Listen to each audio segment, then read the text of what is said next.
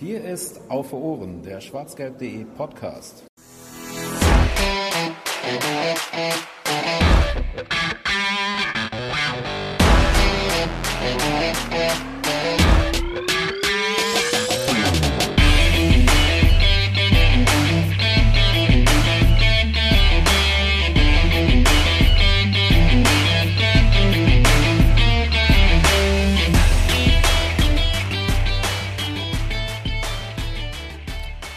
Borussia Dortmund ist deutscher Meister 2023. So hätte ich gern angefangen, diese Aufnahme. Leider ähm, ist es, wie wir alle sehr, sehr schmerzlich erfahren mussten, anders gekommen. Am vergangenen Samstag hat der BVB zu Hause nur 2 zu 2 gespielt. Ähm, ja, und damit zwei Punkte Vorsprung am letzten Spieltag auf den FC Bayern eingebüßt und somit nur Platz zwei aufgrund des Torverhältnisses belegt. Wir sprechen in erster Linie über das Spiel am Samstag, vielleicht noch so ein bisschen vorab, wie es überhaupt dazu gekommen ist, aber wir wollen uns natürlich darauf fokussieren, ähm, ja, was wir erlebt haben, was wir durchgemacht haben und wie wir uns gefühlt haben. Und sprechen dann jetzt auch noch nicht darüber, was das für die Zukunft bedeutet, beziehungsweise noch nicht ausführlich über die kommende Saison. Und auch, wir ziehen auch noch kein endgültiges Saisonfazit. Das machen wir in einer späteren Ausgabe, so viel vorweg. Ähm, ich mache das natürlich nicht alleine. Ich bin begleitet heute und unterstützt von der lieben Larissa. Hallo Larissa. Hallo zusammen. Und vom Yannick. Hallo Yannick. Moin, moin. Und zusammen sind wir auf Ohren der schwarzgelb.de Podcast. Ja, dann äh, fange ich doch mal kurz an zu rekapitulieren, wie wir überhaupt in die glorreiche Situation gekommen sind, dass sich die gesamte Stadt Dortmund und äh, das halbe Ruhrgebiet und halb NRW eigentlich schon nur noch damit befasst haben, wie denn gefeiert wird, wenn der BVB deutscher Meister ist. Und zwar war das durch ein 13 0 in Augsburg des BVB und äh, zuvor eine Niederlage des FC Bayern zu Hause im letzten Heimspiel. Ähm, hätte man so auch nicht erwartet, gegen Rasenballsport Leipzig. Ja, und dann war es dann plötzlich so, dass der BVB nach äh, dem Sonntagabend, nach einem harten Stück Arbeit in Augsburg Tabellenführer war, zwei Punkte Vorsprung hatte und nur noch zu Hause gewinnen musste. Ähm, kurz auf das Augsburg-Spiel zurückblickend. Ähm, der BVB trat sehr motiviert auf, sehr konzentriert, es war allerdings trotzdem ein, ein schweres Stück Arbeit. Es gab viele Torchancen, Schüsse an Pfosten, Schüsse an Latte, bis es dann in der 58. Minute endlich soweit war, dass Sebastian Aller zum 1 zu 0 traf und dann hat er in der 84. Minute den Gästeblock vollständig in Ekstase versetzt, als er nach einem geblockten Schuss von Marco Reus zum 2 zu 0 erhöhte und Julian Brandt machte dann in der zweiten Minute der Nachspielzeit den Deckel drauf. Da hat der Gästeblock aber auch schon eine Viertelstunde lang am Stück auf die Melodie von Always Look on the Bright Side of Life gesungen, dass ja, dieser Vorortverein aus Gelsenkirchen absteigen wird, der BVB deutscher Meister. Es ist dann leider nicht so gekommen. Larissa, was möchtest du noch kurz zu dem Spiel in Augsburg sagen? Eigentlich hast du schon alles gesagt. Ich muss zugeben, das Spiel in Augsburg ist schon wieder so weit weg im Kopf, dass ich dazu gar nichts groß sagen kann. Ich habe, ich kann allerdings dazu sagen, dass ich dieses Spiel, obwohl ich davor so nervös war, komplett verschlafen habe, weil ich die Nacht davor komplett durchgemacht habe, um auf eine trächtige Stute zu starren und darauf zu warten, dass sie endlich ihr Fohlen bekommt. Sie bekam das Fohlen dann mittags am nächsten Tag. Dann war ich so müde, wollte mich kurz hinlegen und wurde um neun wieder aufgewacht. Und war Der Klassiker. Der Klassiker, wenn man so ein Nickerchen macht und äh, sich dann, dann wach wird und erstmal fragt, welches Jahr es eigentlich noch ist. Ja, so ungefähr habe ich mich gefühlt. Und dann ganz schnell Handy angeguckt und gesehen, oh geil, 3-0 gewonnen. Weiter geschlafen. Sehr schön. Yannick, was möchtest du denn noch zum Augsburg-Spiel sagen? Ja, im Grunde hast du alles gesagt. Äh, konzentriert, das war und ruhig geblieben, also sich nicht nicht nervös machen lassen. So, äh, es war ja wieder die die ähm, der BVB wird's äh, verkacken äh, Stimmung auf Twitter ähm, und dafür fand ich den Auftritt sehr äh, ruhig, sehr konzentriert und dann letztlich auch in 3-0 verdient. Äh, das letzte Tor war dann auch vielleicht nicht mehr so ganz nötig, aber ähm, ja, hat mich, das hat mich halt einfach positiv gestimmt. Diese Ruhe, die man auswärts in Augsburg ausgestrahlt hat, das hat mich einfach sehr, sehr positiv für, für, ähm, für das letzte Heimspiel gestimmt. Ja. Und das kam dann, war dann ein ganz anderes Spiel. Ja, bevor wir über das Spiel selber sprechen, lasst uns doch noch ein bisschen über die Tage davor und die Stimmung in, in der Stadt und überhaupt sprechen.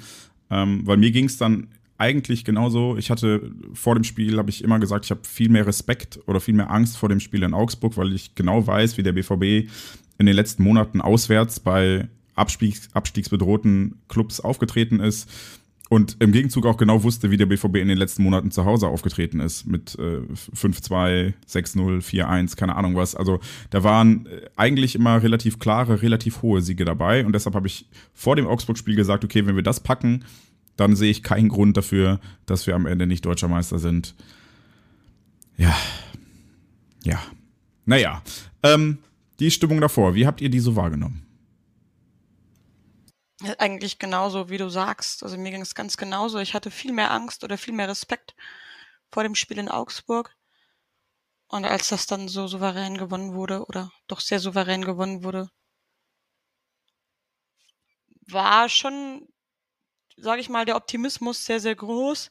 Man hat ja immer im Hinterkopf so ein bisschen diese Stimme, die einem sagt, na ja, es könnte schiefgehen, aber die war dann schon sehr, sehr leise und ähm, auch auf der Arbeit habe ich ja sehr viel mit den Leuten zu tun, die schon, also mit Leuten zu tun, die schon teilweise sehr lange in Dortmund leben und also natürlich auch sehr viele Leute, die mit dem BVB äh, sehr verbunden sind und eigentlich jeder hat gesagt, dass es jetzt ja was werden muss. Also jeder im Umfeld, jeder, jeder, den man traf, war eigentlich davon überzeugt gefühlt, dass es jetzt dieses Jahr was wird. Und auch wenn man ein bisschen durch die Stadt mal gegangen ist, überall da hingen die Fahnen draußen, überall wurden gefühlt schon die Stühle rausgestellt für die Meisterfeier danach.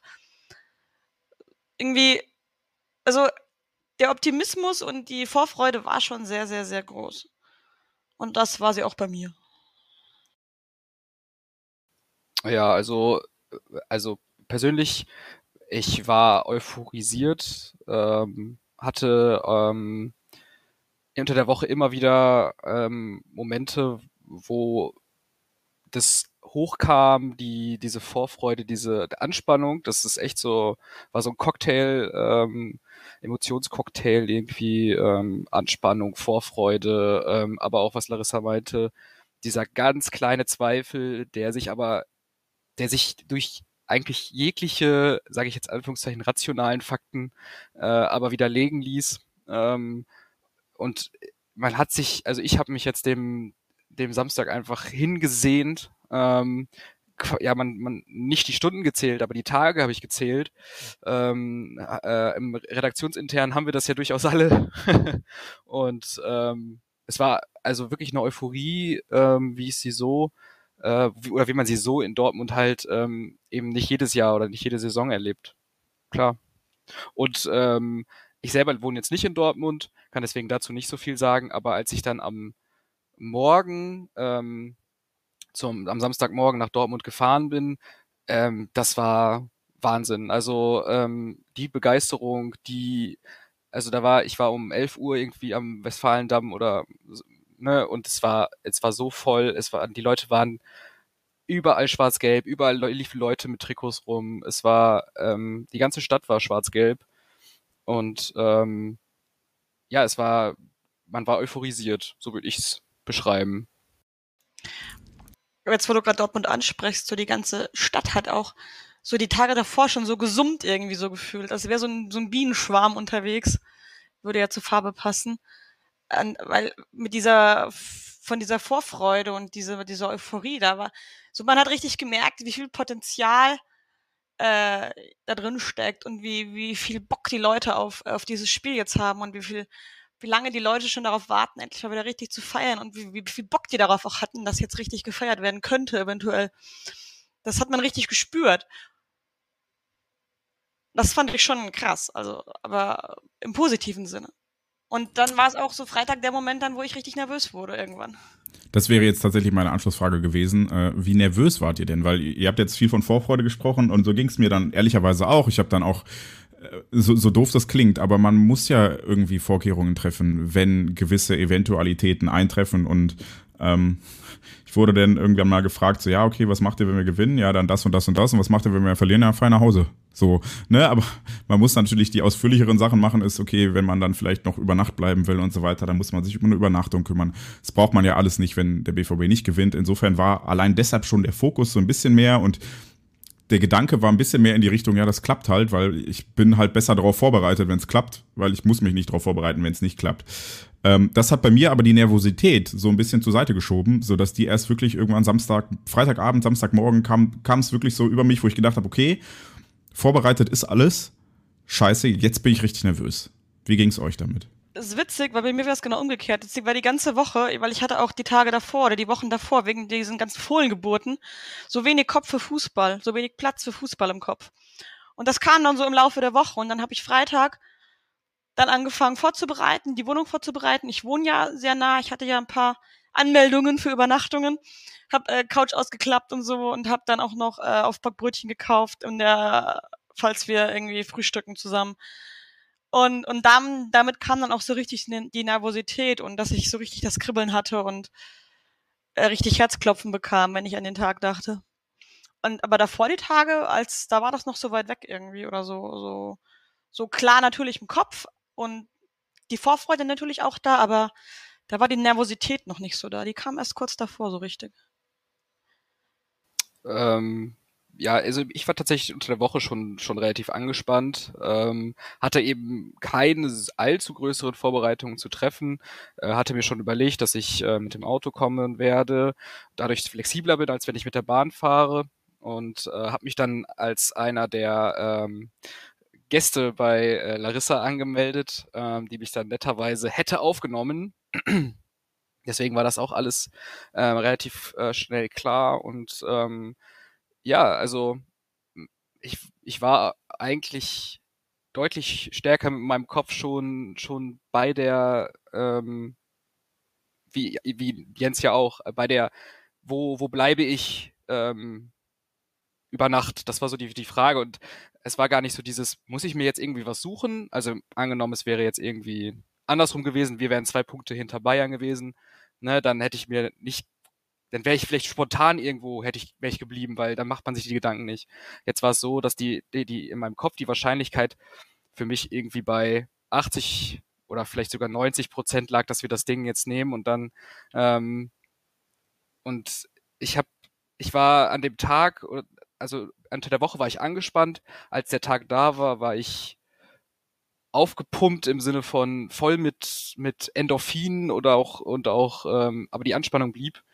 Und ähm, mit Anpfiff ähm, war es ein, äh, war es dann ein, ein Bangen, ähm, spätestens nachdem man gesehen hat, wie es läuft, aber äh, so weit sind wir ja auch noch nicht. Wie war es denn bei dir? Also du hattest jetzt gesagt, du warst, äh, du warst erst am, am Samstag selber nervös. Ja. Ist das zum Spiel, zum Spiel hin noch schlimmer geworden oder äh, bist du erstmal, äh, ist das, war das morgens mit dem Aufwachen was oder abends mit dem Feierabend bei der Arbeit oder wie auch immer? Also ich, ich hatte tatsächlich die ganze Woche schon so ein bisschen Probleme, mich bei der Arbeit zu fokussieren, ähm, weil Gedanken halt immer irgendwo anders waren. Und ähm, das ging halt mit dem Augsburg-Spiel los, sage ich ganz ehrlich, was auch daran lag, dass Danke scheiß DFL, sonntagsabend 600 Kilometer nach Augsburg. Ja, also ich war Montag gut müde, brauchte auch erstmal Mittagsschlaf nach dem Auswärtsspiel. Ähm, Nee, und dann war es halt immer irgendwie so, ja, es war so im Hinterkopf, aber es war nicht diese Anspannung auf das Spiel bezogen, sondern so, ja, äh, muss ich, worum muss ich mich noch kümmern, was muss noch erledigt werden?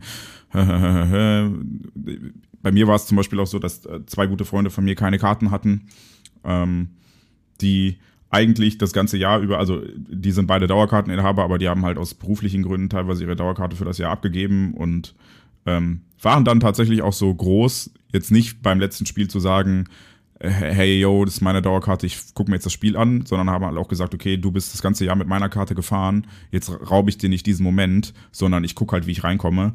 Ähm, und das war dann äh, von Samstag nach Abfahrt quasi, bis das Spiel losging, auch irgendwie wieder meine Sorge. Da war ich wieder abgelenkt vom Kopf, aber sonst so Samstagmorgen, ich bin aufgewacht, ich dachte so, shit, ey, ich bin richtig nervös. Ich bin richtig nervös. Ähm, ja, und dann, äh, wie gesagt, wie Yannick eben schon wunderschön beschrieben hat, du fährst nach Dortmund, du kommst in die Stadt, alles ist gelb, überall sind Leute auf den Straßen. Du, es ist einfach, spürst es in der Luft. Es ist irgendwas in der Luft. Larissa hat es eben ein Summen genannt oder wie auch immer. Es ist einfach, irgendwas ist da. So, es ist besonders. Es ist nicht das übliche, der übliche Trott und alle stehen am Bierstand oder so, sondern es ist irgendwie mehr. Es ist was anderes. Es sind viel mehr Leute auf den Straßen. Es ist viel gelber. Es ist viel, viel früher auch einfach. Also ich war früher da als sonst und es war auch schon voller als normalerweise zu der Uhrzeit, zu der ich sonst komme und so. Es war außergewöhnlich. Sehr, sehr außergewöhnlich. Ja, und dann, wie gesagt, ging bei mir halt erstmal der Gedanke los, okay, wie kriege ich die Leute irgendwie noch ins Stadion oder auch nicht? Komme ich noch irgendwie an Karten? Keine Ahnung. Kenne ich noch jemanden? Kann ich noch jemanden anquatschen? Ähm, das irgendwie versucht zu kümmern. Dann hat ein guter Freund von mir direkt vorm Stadion seine Print-at-Home-Karte irgendwie äh, verloren dann musste ich den wieder suchen, was mit schlechtem Handynetz halt irgendwie kacke ist und dem dann mein Smartphone geben, weil ich die Print-at-Home-Karte zum Glück noch irgendwie als PDF hatte, damit er mit meinem Handy reinkommt. Äh, war, war viel organisatorischer Krimskrams, der mich so ein bisschen abgelenkt hat, ähm, bis ich dann im Blog war. Und dann, dann war plötzlich auch wieder sehr, sehr viel und sehr, sehr laut, fand ich. Wie war es bei euch? Ja, das war natürlich auch brutal im Blog. Wir sind auch schon super früh rein. Ähm, ich glaube, wir sind fast zwei Stunden vorher schon ins Stadion gegangen. Normalerweise machen wir das ja so eine Stunde vorher. Und das war schon, ich sag mal, es war schon voller als bei normalen Spielen eine halbe Stunde vorher und auch äh, von Anfang an eine ganz andere Stimmung als beim, in Anführungszeichen, normalen Heimspiel so. Es war von Anfang an lauter, von Anfang an enger und irgendwie von Anfang an viel mehr so dieses elektrische in der Luft. Ja, es war einfach anders. Man hat einfach an allen Ecken und Enden gemerkt, dass das heute ein besonderer Tag ist und dass das was ganz Großes werden kann heute. Und ja.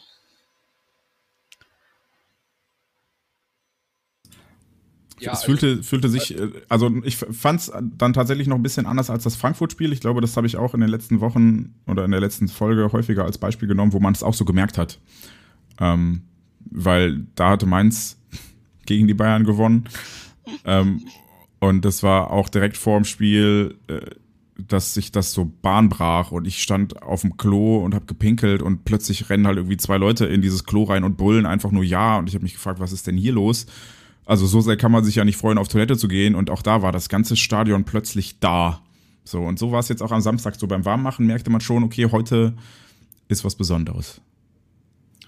Genau, ähm, also ich muss sagen, wir waren ja auch ähm, vorher ähm, vorm Stadion noch, noch und haben noch in Ruhe was getrunken und ähm, an allen Ecken und Enden wurde, wurde ähm, vor allem das äh, Life of Brian's äh, Lied ähm, angestimmt, was, was Jens schon erwähnte, mit äh, dass der BVB Meister wird und die Blauen absteigen. Und ähm, einfach auch, auch so spontane, manchmal waren es auch nur drei, vier Personen, die das angestimmt haben, dann sind noch ein paar eingestimmt. Also es war so eine, so eine Feierstimmung. Ähm, das hat mir sehr, sehr gut gefallen. Ähm, Habe ich so eben, ist eben, war nicht normal. Es war, äh, es war alles viel elektrischer, also diese diese, diese Spannung, ähm, die schwebte so über dem.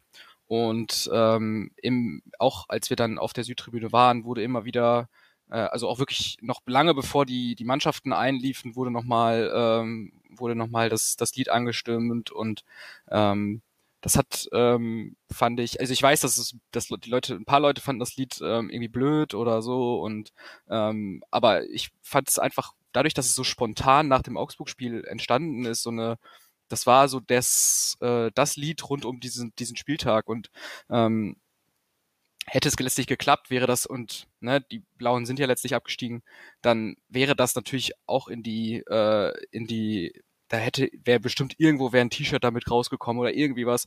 Also das war schon ähm, und das hat mir persönlich einfach viel Spaß gemacht ähm, und dann als die Mannschaft dann einlief zum, zum Warmmachen, allein schon bei, bei Gregor Kobel, da war, da war die, da, da hat die Tribüne gebrannt im wahrsten Sinne des Wortes. Äh, das habe ich, das war, ähm, das Stadion war da und es war nicht nur die Südtribüne, es war West, Ost, äh, die Gelben auf der Nord. Ähm, es war richtig, richtig laut und das, ähm, das habe ich echt, ich bin jetzt noch nicht, habe noch nicht so eine lange, lange Stadionkarriere wie, ähm, wie ihr, aber ähm, war für mich schon, ähm, schon einzigartig, das so äh, wahrzunehmen und ähm, ja, also die, und dann mit der, dann kamen noch diese Einspieler-Videos mit, ähm, die jetzt auch unter der Woche dann äh, bei YouTube und, äh, und diversen so, äh, sozialen Medien äh, geteilt wurden, ne? so Saisonrückblick und ähm, lasst uns äh, so laut sein wie noch nie und das hat alle nochmal so gepusht. Ähm, ja, es war, es war, es war, der Tisch war gedeckt. Ne? So, oder wie hatte Julian Brandt hatte das, glaube ich, gesagt. Irgendwie der Tisch ist gedeckt, wir müssen jetzt nur noch zubeißen. So, so hat sich's auch angefühlt. Also wir müssen nur noch die Party starten. So, so war eigentlich der Ausgangslage.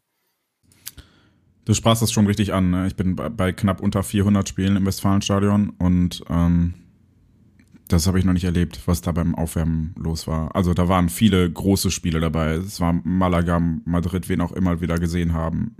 Viele, ach, selbst wenn ich zurückdenke, als wir 2011 zum ersten Mal wieder Champions League gespielt haben gegen Arsenal, das war auch richtig laut, das hat richtig geknallt. Aber was hier beim Aufwärmen los war, beim Aufwärmen der Mannschaften, das habe ich so noch nicht erlebt. Das hat auch Mats Hummels, glaube ich, gesagt, hat er so noch nicht erlebt. Und das war, boah, Boah. Das war schon echt heavy, ja. Also klar, du hast das Stadion, kann laut sein, das wissen wir alle, wie laut das auch sein kann. Aber wir reden vom Aufwärmen, so wo noch nichts passiert ist und es ist einfach, da äh, kriegst du Gänsehaut immer noch, wenn du daran denkst, auch wenn es so scheiße ausging. Weil, ja, jedes Stadion kann irgendwie laut werden in einem besonderen Moment im Spiel, aber dass man schon so krass abgeht, bevor überhaupt irgendwas passiert ist, das war schon brutal gut. Ja, und dann ähm, würde ich das tatsächlich jetzt auch in Kritik umwandeln wollen, denn ich hatte das Gefühl, mit Anpfiff war dann tatsächlich auch so ein bisschen, ich will nicht sagen die Luft raus, aber man merkte schon, ähm, ich habe das äh, im, im Blog vorher noch mit Bekannten, die neben mir standen, besprochen, wie wir uns denn den Spielverlauf wünschen würden und so weiter. Da habe ich gesagt, ich fände es ganz geil, wenn es ein bisschen enger bleibt, weil dann ist es halt Ne, also andere haben gesagt, boah, jetzt einfach nur 6-0 gewinnen, easy peasy. Ja, aber 6-0 ist doch kacke. So, dann, dann hast du nach dem 3-0 äh, sind alle schon so außer, außer Puste und außer Atem, dass die Stimmung scheiße wird. Lass es doch mal knapp bleiben.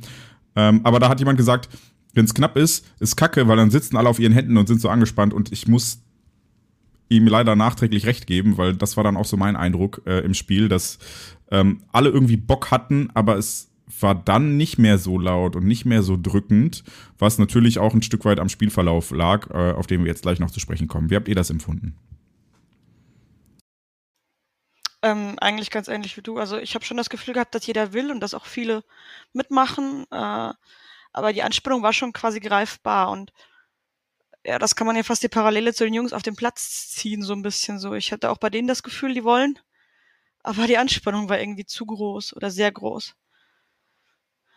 Und ja, dann hast du völlig recht. Das wird über dem Spielverlauf natürlich nicht besser. so, dann hast du gemerkt, okay, wir tun uns ein bisschen schwer, es wird irgendwie nicht ganz so einfach, wie wir uns das hier wünschen. Und dann wurde die Anspannung natürlich immer größer, aber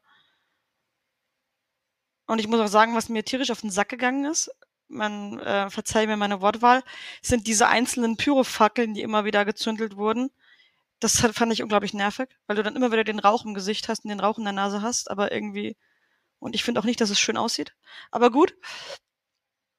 Ähm, das ist ja nur so eine kleine Randnotiz, die ist ja letztlich völlig irrelevant. Aber irgendwie, wenn man so ein bisschen, man hatte so gefühlt so eine Enge auf der Brust beim Schreien, würde ich es jetzt beschreiben. Ja, das, das trifft es tatsächlich ganz gut. Ich wollte auch gerade ähm, sowas in die Richtung sagen. Ich war äh, natürlich ähm, auch mit immer mit dem mit dem Blick aufs aufs Feld und du hast, äh, du hast natürlich recht, wenn du sagst, ähm, das war bei den Spielern ähnlich. Und das überträgt sich ja, das erleben wir ja immer wieder, dass ähm, eine Körperhaltung der Mannschaft oder eine Spielweise der Mannschaft sich auf die Stimmung überträgt. Ich fand es am Anfang, ich fand es nicht so krass ähm, wie du jetzt, Jens, dass mit Anpfiff äh, ähm, so eine so eine Delle reinkam. Ich, ich fand, es war erstmal noch, es lief erstmal noch an, bis man gemerkt hat, das waren dann vielleicht, lass es fünf Minuten gewesen sein, ähm, bis man gemerkt hat, da, da irgendwie ist das, läuft es nicht so. Es läuft nicht rund. Äh, äh, Block 12 hat dann natürlich, äh, ähm, ähm, die haben ihr Programm durchgezogen. Ich fand es auch diesmal ein bisschen in Teilen, da hätte man nochmal spielbezogenere ähm, Gesänge anstimmen können. Also vor allen Dingen einige Gesänge haben sich haben sich sehr schnell verlaufen, sind sehr schnell dieses Sing-Sang, Alle, Alle, BVB. Das war dann so ein bisschen, es hat, hat sich dann so ein bisschen ähm, ähm, wo dann wirklich auch nur noch äh, der Block 12 eingestimmt hat, weil alle dann irgendwie doch aufs Spiel geguckt haben. Da und hinter mir sagte einer, jetzt mach mal nächstes Lied. und dem musste ich dann auch, musste ich dann auch mal zustimmen, weil es wirklich nur noch, äh, nur noch der, ähm, nur noch die, der Bereich Ultras ähm, ähm, gesungen hat das jetzt ähm, kleine Manöverkritik ähm, äh, an, an die Kollegen äh, am, am Megafon, aber ähm, ich habe das auch gemerkt. Ähm, und, und das Stadion war schwerfällig, ähnlich wie die Mannschaft. Also, und mit dem, mit dem 1 zu 0, äh, auf das wir jetzt wahrscheinlich, ich würde jetzt einfach mal sagen, da kommen wir mal hin, Ecke Mainz, ähm, auf dem kurzen Pfosten, ähm, ich kann die Spieler, kenne die Spieler von Mainz nicht, ist mir scheißegal, äh, Kopfball und der ist, das war eine gute Ecke, das war ein, perfekter Kopfball, der schlägt am kurzen Pfosten an Gregor Kobel vorbei ein kein, also Gregor Kobel keine Chance. Ähm, ja, ich habe gerade im Vorgespräch schon gesagt, dass den, den, das Gegentor habe ich verziehen, weil das war eine hervorragend rausgespielte Ecke. Ähm, da hat alles gesessen, das war einstudiert. Kann man natürlich vorher auch wissen, habt ihr auch gesagt, dass Mainz gute Ecken schießt, aber ähm, das habe ich noch verziehen. Und da war bei vielen, glaube ich, Einspruch. Ich habe gesagt, es ist der BVB weiß nicht, dass es möglich ist, gute Ecken zu schießen. Ach so. Dass ach das so. für Mainz ah, okay. gemein ist. Okay, okay, dann, dann habe ich das Ecken falsch. schießen. Weil damit kann der BVB ja gar nicht rechnen. Ja, stimmt. Okay, okay, okay. Dann nehme ich das äh, insofern zurück. Aber ähm, es war dann, ich habe da das Gefühl gehabt, da war bei vielen, das war ein Schock, ein kleiner Schock. Ähm, und dann ist das, dann war das, dann war das Herz endgültig in der Hose. Und ähm, ja, ich weiß nicht, sprecht, wie habt ihr das Tor wahrgenommen? Vielleicht, ich will nicht, noch nicht zu weit greifen. Also wie, wie habt ihr das, das Tor äh, und die Stimmung vorher, vorher vielleicht oder eher vielleicht lieber auch besser auch noch nachher wahrgenommen? Ja, ich fand das Tor tatsächlich, also gefühlt kam es so aus dem Nichts und es war so. Ja, das auf jeden Fall. Scheiße, wie ist das denn? Also, ne, eine Ecke kannst du ja eigentlich auch halbwegs gut wegverteidigen. Und das ist, ich sage das seit wahrscheinlich drei Jahren in diesem Podcast. Ja, du kannst Standard so einfach trainieren. Standardsituationen sind die beste Sache, die du im Training machen kannst, weil du stellst halt alle Spieler hin, irgendjemand schlägt eine Ecke rein und ich verstehe nicht, dass wir darin immer noch so schlecht sind, sowohl in der Defensive als auch in der Offensive, dass wir keine Torgefahr nach Ecken haben und bei gegnerischen Ecken eigentlich gefühlt immer Angst haben müssen, gegen Tor zu kassieren. Und dementsprechend äh, war ich in dem Moment auch einfach ungläubig, wie schlecht das verteidigt war oder wie schlecht verteidigt es wirkte im Block. Ähm, ich muss dazu sagen, auch für den Rest der Folge jetzt, ich habe mir, glaube ich, bisher noch gar nichts, also nicht gar nichts, ich habe zwei, drei Einzelszenen irgendwie, weil sie mir bei Twitter in die Timeline gespült wurden, gesehen, aber ich habe mir noch keine Zusammenfassung angeguckt. Ich weiß auch nicht, ob ich das jemals tun werde äh, in den nächsten drei Monaten oder ob ich das einfach weglasse und ich weiß, dafür wird es dann im Zweifel jetzt auch wieder äh, Kritik hageln. Das gab es schon mal, dass ich nach irgendeinem Spiel gesagt habe, ich gucke mir das nicht wieder an und dann hat jemand gesagt oder geschrieben, äh, du machst einen Podcast darüber, du musst dir das auch angucken, du hast ja journalistische Pflicht oder sowas. Nee, ich bin Fan und es tut einfach weh ich habe keinen Bock, mir die Scheiße nochmal anzugucken. Ähm, so, insofern, äh, ja, war, war das mein Gefühl, aber ich merkte, also was mir da schon so ein bisschen fehlte, stimmungsmäßig, war so der Trotz, der, glaube ich, ähm, auch so ein bisschen daher kam, dass, du hast es eben schon angesprochen, Yannick, die Mannschaft vorher nicht so das Gefühl gab, dass sie in den letzten Heimspielen gab. Man merkte, irgendwas ist anders heute. Ähm, und das ist vielleicht auf der einen Seite die Anspannung gewesen, die Nervosität, vielleicht sogar Angst davor zu scheitern. Ähm, auf der anderen Seite hatte ich auch das Gefühl, dass es taktisch anders läuft. Und ähm, das hat sich ja dann in den Minuten danach noch so ein bisschen bestätigt, vor allem dann auch vor dem 0 zu 2 und nach dem 0 zu 2 und in der zweiten Halbzeit ganz erst recht. Aber dann, die zweite Halbzeit würde ich dann schon wieder unter anderen Augen äh, betrachten, dass der BVB sehr viel auf Flanken gespielt hat, was er in den letzten Monaten eigentlich gar nicht getan hat. Obwohl äh, Sebastian Aller da als Abnehmer in der Mitte steht, ähm, gab es sehr, sehr viele Hereingaben aus dem Halbfeld auf den zweiten Pfosten, wo dann keiner stand. Also man hatte das Gefühl, der BVB spielt schlecht. obwohl, wenn man dann sich jetzt im Nachgang so die Werte anguckt und die Statistiken, dann hat der BVB sehr viele Torchancen rausgespielt, aber ähm, es war irgendwie nicht so zielstrebig. Und das hat sich dann auch in der Stimmung wieder gespiegelt und dadurch gab es dann auch nicht diesen, okay, jetzt erst recht, trotz nach dem 0-1, sondern das war erstmal ein Dämpfer. Es fühlte sich so ein bisschen an wie, ähm, wenn du mit einer sehr, sehr feinen und sehr spitzen Nadel in den Ballon stichst und die dann wieder rausziehst. Dann platzt der Ballon nicht, aber es entweicht ganz langsam immer weiter die Luft. So, und genau das war das, das 0-1 und das 0-2 dann erst recht. Aber vor dem 0-2 hatten wir ja tatsächlich auch noch äh, die Chance auf den Ausgleich. Und zwar ähm, gab es ein Foulspiel im Strafraum der Mainzer. Ähm, das musste sich der Schiedsrichter, ich habe den Namen gerade kurz vergessen, ich werde es gleich nachreichen, ähm, dann am Videobildschirm ansehen. Und das fand ich tatsächlich aus dem Blog relativ eindeutig. Das sah für mich aus der Südtribüne, also von der Südtribüne aus, ähm, vor der Nord schon relativ klar nach Elfmeter aus. Ähm, und den gab es dann auch nach Videoassistent Unterbrechung und nach ähm, ja, nachdem der Schiedsrichter sich das selber nochmal angesehen hat. Ähm, Strafstoß für Borussia Dortmund und äh, dann gibt's ja jetzt noch das kleine Medienthema. Ich weiß gar nicht, ob es ein Medien- oder Fanthema ist. Für mich ist es kein Thema, aber vielleicht wollen wir trotzdem drüber sprechen, weil die Leute draußen drüber sprechen, ähm, dass Sebastian Aller derjenige war, der diesen Elfmeter ausgeführt hat und nicht der etatmäßige Schütze oder der zumindest in den letzten Monaten häufiger angetretene Schütze Emre Can. Das ist Larissas Thema, da, dass ich überlasse jetzt die Bühne. Ist das mein Thema? Ja, ja du hast mir das, du hast mir das fünfmal gesagt, dass sich das aufgeregt hat, also bitte. Naja, nicht aufgeregt, aber das ist eine Szene, das bin ich nicht aufgeregt. Ich kann absolut verstehen, dass Alera sagt, äh, wenn er sich sicher fühlt und äh, dass er das machen will und ähm, macht auch niemanden einen Vorwurf, außer halt bei der Ausführung. Aber ich sah, muss sagen, als Emre Can den Ball genommen hat und dahin gelaufen ist, hatte ich ein sehr gutes Gefühl weil der die Dinger halt reinhaut mit seinem Huf, dass der Torwart im Zweifel mit reinfliegt. Und in dem Moment, wo ich dann gesehen habe, dass Aller den Ball übernimmt und ihn schießt, war das Gefühl nicht mehr ganz so gut. Und leider, leider, leider, leider hat sich das ja dann auch bewahrheitet und ähm, ich fand ihn sehr schwach geschossen. Ist natürlich eine Story, die an Tragik mit seiner Vorgeschichte eigentlich nicht zu überbieten ist.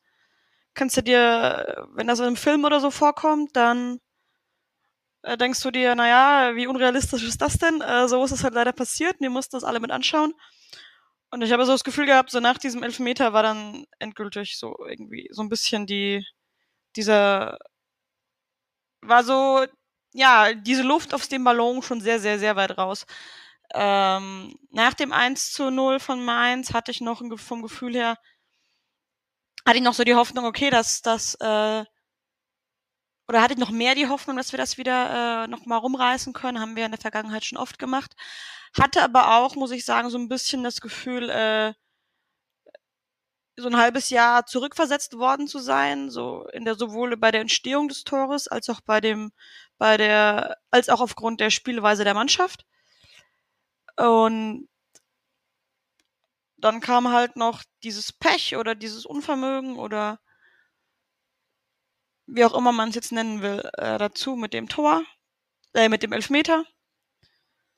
Und als dann das 2 zu 0 fiel, dann war, dann war auch gefühlt äh, der Block um mich rum, waren alle Leute in so einer richtigen Schockstarre. So da, da war dann wirklich so das Bewusstsein da, äh, scheiße, äh, wir verkacken, oder wir verkacken das gerade reell. Es ist jetzt reell möglich, dass wir da jetzt ähm, als Zweiter aus dieser Saison gehen und nicht äh, die große Party feiern, auf die wir uns alle gefreut haben, sondern da wurde das dann auf einmal wirklich richtig real, hatte ich das Gefühl.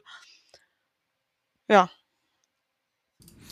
Äh, die, die Chronistenpflicht äh, verlangt es von uns, dass wir vor dem 0 zu 2 tatsächlich auch noch über eine weitere Szene im Mainzer Strafraum sprechen. Ähm, und zwar wurde Rafael Guerrero, ich glaube, er wurde auch beim, eins, beim ersten Elfmeter schon gefault, dann noch einmal ähm, nach einer Hereingabe von links in der Luft quasi vom Mainzer weggeschoben und das war, glaube ich, die einzige Szene, die ich mir im Nachgang nochmal angeguckt habe.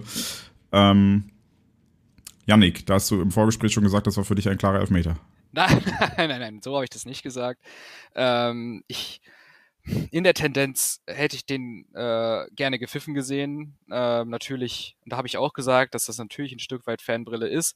Er springt, der Mainzer Verteidiger springt Guerrero da schon ins Kreuz. Das muss man schon sagen. Also es ist schon ungestüm.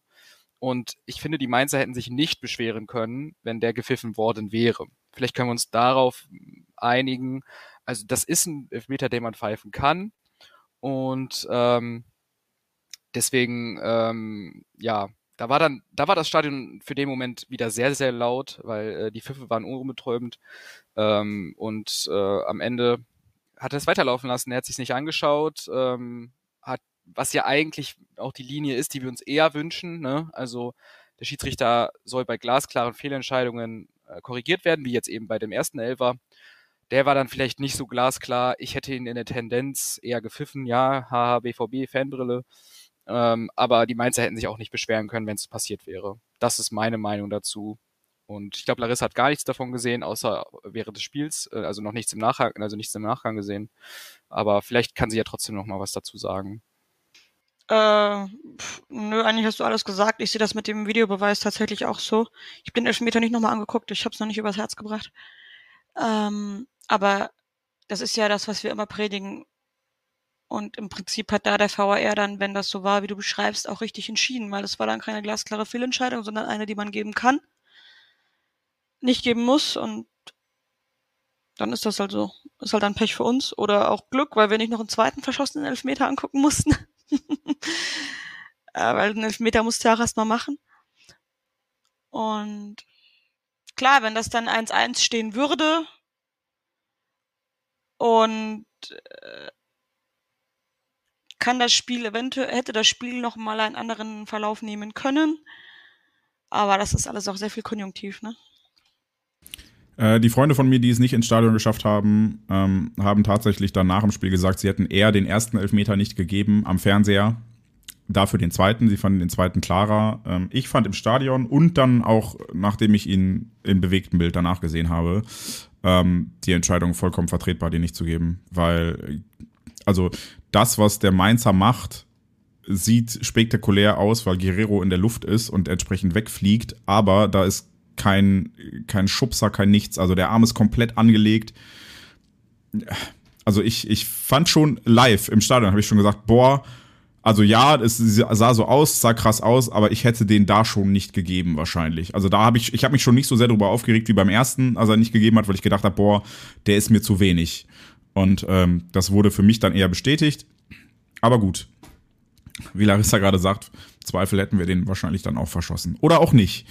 Ähm, und dann habt ihr es jetzt beide schon mal angesprochen äh, in der, lasst mich nichts Falsches sagen, 24. Minute bereits. Meine Güte, ging ja Schlag auf Schlag. Ähm, das 0 zu 2 durch Karim Onisivi, äh, Onisivo, Entschuldigung, äh, Flanke von der linken Mainzer Angriffsseite in den Strafraum. Und da steht er auch sträflich allein quasi am Elfmeterpunkt und köpft über Gregor Kobel hinweg ein. Und da war es dann wirklich so, wie Larissa eben sagte, da war tatsächlich erstmal die Luft raus gefühlt. Und da, da gab es dann auch im Stadion erstmal ein paar Minuten lang kein Aufbäumen, weil wirklich alle geschockt waren, war so mein Eindruck. Damit hat dann keiner gerechnet. Eigentlich äh, gingen wir ja gefühlt alle davon aus, dass Mainz, ähm, dadurch, dass es für sie weder nach oben noch nach unten in der Tabelle um nichts mehr geht, hier ganz locker mitspielen und äh, ja, die, die geben sich dann halt so klaglos, ergeben sich in ihr Schicksal und stattdessen stehen die sehr, sehr kompakt, machen die Mitte dicht, ähm, köpfen alle Flanken raus und schießen einfach zwei Tore gegen uns. Wie war, äh, ich glaube, Yannick hatte noch nichts zu der Situation gesagt. Dein Gefühl beim 0 zu 2. Boah, das war brutal. Brutal schlecht verteidigt und brutal, ein brutaler, ähm, ich will das Wort jetzt, also da gibt's ein böses Wort, was man sagt. Ein Stimmungskiller, sage ich jetzt einfach mal, als äh, entschärfte Version. Also die kinderfreundliche Version, es war ein Stimmungskiller. Äh, für mich auch, weil da wurde mir klar, fuck, das wird jetzt schwierig. Zwei Tore aufholen mit der, aber weil, auch, auch weil man die Mannschaft vorher so gesehen hat, von der Körpersprache her. Ich hatte echt die, die Sorge, dass denen das jetzt echt den Boden unter den Füßen wegreißt. Was es dann ja auch wohl so für den Rest der ersten Halbzeit auch tatsächlich getan hat. Also da kam ja ähm, dann auch nichts Hochkarätiges mehr, bis auf in der Nachspielzeit, meine ich, der ersten Halbzeit, äh, also in der, äh, in der Nachspielzeit, äh, der Schuss von Hummels, äh, wo dann auch der, der Keeper von Mainz eingreifen musste, wobei ich glaube, der wäre sonst an den Pfosten gegangen. Never mind. Das hat nochmal, das wäre der Wiederbelebungseffekt. ähm, den, der sich dann auch so ein bisschen übertragen hat auf die zweite Halbzeit. Aber nach dem 2-0, das war so schlecht verteidigt ähm, und das hat, glaube ich, echt den Stecker erstmal für, für, die, für die restliche erste Hälfte sowohl bei der Mannschaft als auch bei den Fans gezogen. Und ähm, ja, da habe ich dann angefangen, da habe ich mein Handy rausgeholt und habe versucht, die Kicker-App zu laden. Ähm, was ist in Köln los? Ja, es stand leider 1 zu 0 für die Roten. Äh, was vorher vielleicht auch noch ein bisschen den Stecker gezogen hat, ist die Verletzung von Karim Adiemi, der dann äh, ersetzt wurde durch Marco Reus. Ähm, ein Wechsel, den ich inhaltlich nachvollziehen kann. Ich hätte ihn aber, glaube ich, trotzdem anders gemacht an der Stelle, denn in der ersten Halbzeit fand ich äh, uns im Mittelfeld tatsächlich dann auch in der Verbindung zwischen Defensive und Offensive fehlt es so ein bisschen. Ich habe ja eben schon angesprochen, dass ich unser sehr, sehr, sehr auf Flanken fokussiertes Spiel nicht so ideal fand, weil einfach äh, die Stärken der vorhandenen Spieler nicht in der Form ausgenutzt wurden wie bisher. Äh, du hast halt mit Malen und Adiemi Leute, die du tief schicken kannst und musst. Und es gab auch äh, in der ersten Halbzeit sogar ein, zwei Kombinationen, wo sie sich dann mal am, am 16er Eck durchkombiniert haben mit einem Doppelpass und den Ball dann zurückgelegt haben, wie es zum Beispiel gegen äh, war es Frankfurt? Nee, gegen Gladbach mit Aller zweimal wunderbar funktioniert hat. Ähm, das habe ich halt viel zu selten gesehen im Vergleich zu Halbfeldflanken. Und ähm, eine davon war dann allerdings auch nochmal gefährlich. Äh, in der vierten Minute der Nachspielzeit hat äh, Donny Malen noch einen Kopfball an den Außenpfosten gesetzt. Da erinnere ich mich auch noch gut dran, weil das Netz wackelte und das halbe Stadion sich schon gefreut hat, aber es war leider nur das Außennetz. Ja, und äh, wie gesagt, Adiemi musste dann verletzungsbedingt runter, noch vor der Pause, und für ihn kam Marco Reus, was ich insofern nachvollziehbar, aber unglücklich fand, als dass ich einfach ähm, das Problem nicht da vorne gesehen habe, sondern wahrscheinlich eher dafür gesorgt hätte, ja, wobei, ja, den, den direkten Wechsel hätte ich nicht anders gemacht, aber ich hätte zur Pause fast Rafael Guerrero rausgenommen, weil der mir auf äh, seiner Achterposition quasi überhaupt nicht gefallen hat. Ähm, ähnlich wie Julian Brandt. Allerdings ähm, fand ich, Guerrero wirkte noch ein bisschen unglücklicher in vielen Aktionen, weil er halt immer irgendwie halb rechts spielte und dann mit seinem linken Fuß nicht so gut rauskam. Ich glaube, das hätten sie besser tauschen müssen. Da hat er auch oft ähm, die falsche Entscheidung getroffen und das, das gefiel mir nicht. Und da hätte ich, eigentlich zur Halbzeit hätte ich am liebsten Guerrero rausgenommen. Zum Glück haben wir es nicht getan, denn der hat zumindest hinter, hinten raus nochmal ein Tor geschossen. Wobei Guerrero ja dann auch in der Halbzeit ähm, auch die Position gewechselt hat, oder? Genau. Nicht? Ja. ja Marius Wolf war ja der zweite verletzungsbedingte Wechsel, der ging ja zur Halbzeit raus. Und dann hat äh, Guerrero sowieso, äh, wo er mir auch besser gefallen hat, äh, auf die äh, Wolf-Position gewechselt. Normalerweise ist es immer umgekehrt, da sehe ich ihn lieber im Mittelfeld. Äh, gest also gestern, Samstag war es andersrum. Ja. Ja, dummerweise kam dann für Marius Wolf erneut kein besserer oder kein, kein Verbindungsmittelfeldspieler, sondern äh, Yusufa Mokoko. Ganz doofe äh, Frage noch, wen hättest ja. du denn lieber gesehen als Einwechslung? Weil mir fällt ähm, jetzt keiner wirklich ein, um, weil Bellingham war ja weg, war ja keine Option anscheinend aber das ist der Punkt, äh, das wurde ja erst nach dem Spiel klar. Ah, okay. ne? Also im Spiel habe ich gesagt, du musst eigentlich Bellingham bringen für die Position. Ja, das habe ich auch oft gesagt, dass der, dass der unbedingt gebracht werden muss und Brandt oder, oder Guerrero runter. Ja, Edin Terzic hat ja dann in der Pressekonferenz nach dem Spiel gesagt, dass Bellingham äh, am Tag vor dem Spiel und am Tag des Spiels zu ihm gekommen ist und gesagt hat, ah, ist nicht so heute. Ähm, nachdem er ja es war ja eigentlich das Augsburg-Spiel, es war gegen Gladbach, äh, sich das Knie ein bisschen äh, angeschlagen hat, lediert hat, schon in Augsburg nicht zur Verfügung stand und dann, wie Edin Terzic sagte, sehr hart dafür gearbeitet hat, zur Verfügung zu stehen im letzten Spiel. Und äh, Edin Terzic sagte, für ein paar Minuten hätte es wahrscheinlich gereicht, aber ähm, ja, zur Halbzeit oder zur 40. Minute für Adeyemi quasi, das wäre zu viel gewesen für Bellingham. Und das wusste ich zu dem Zeitpunkt nicht und deshalb habe ich den Wechsel nicht so ganz verstanden. Vor allem dann den Mokoko-Wechsel, weil ähm, der dann erst recht nicht zu dem Spiel passte, was der BVB bis dahin gezeigt hat. Also die ganze Zeit mit hohen Flanken zu spielen und dann bringst du Mokoko für die Tiefe, obwohl du noch nicht einmal irgendwie Bälle für die Tiefe gespielt hast.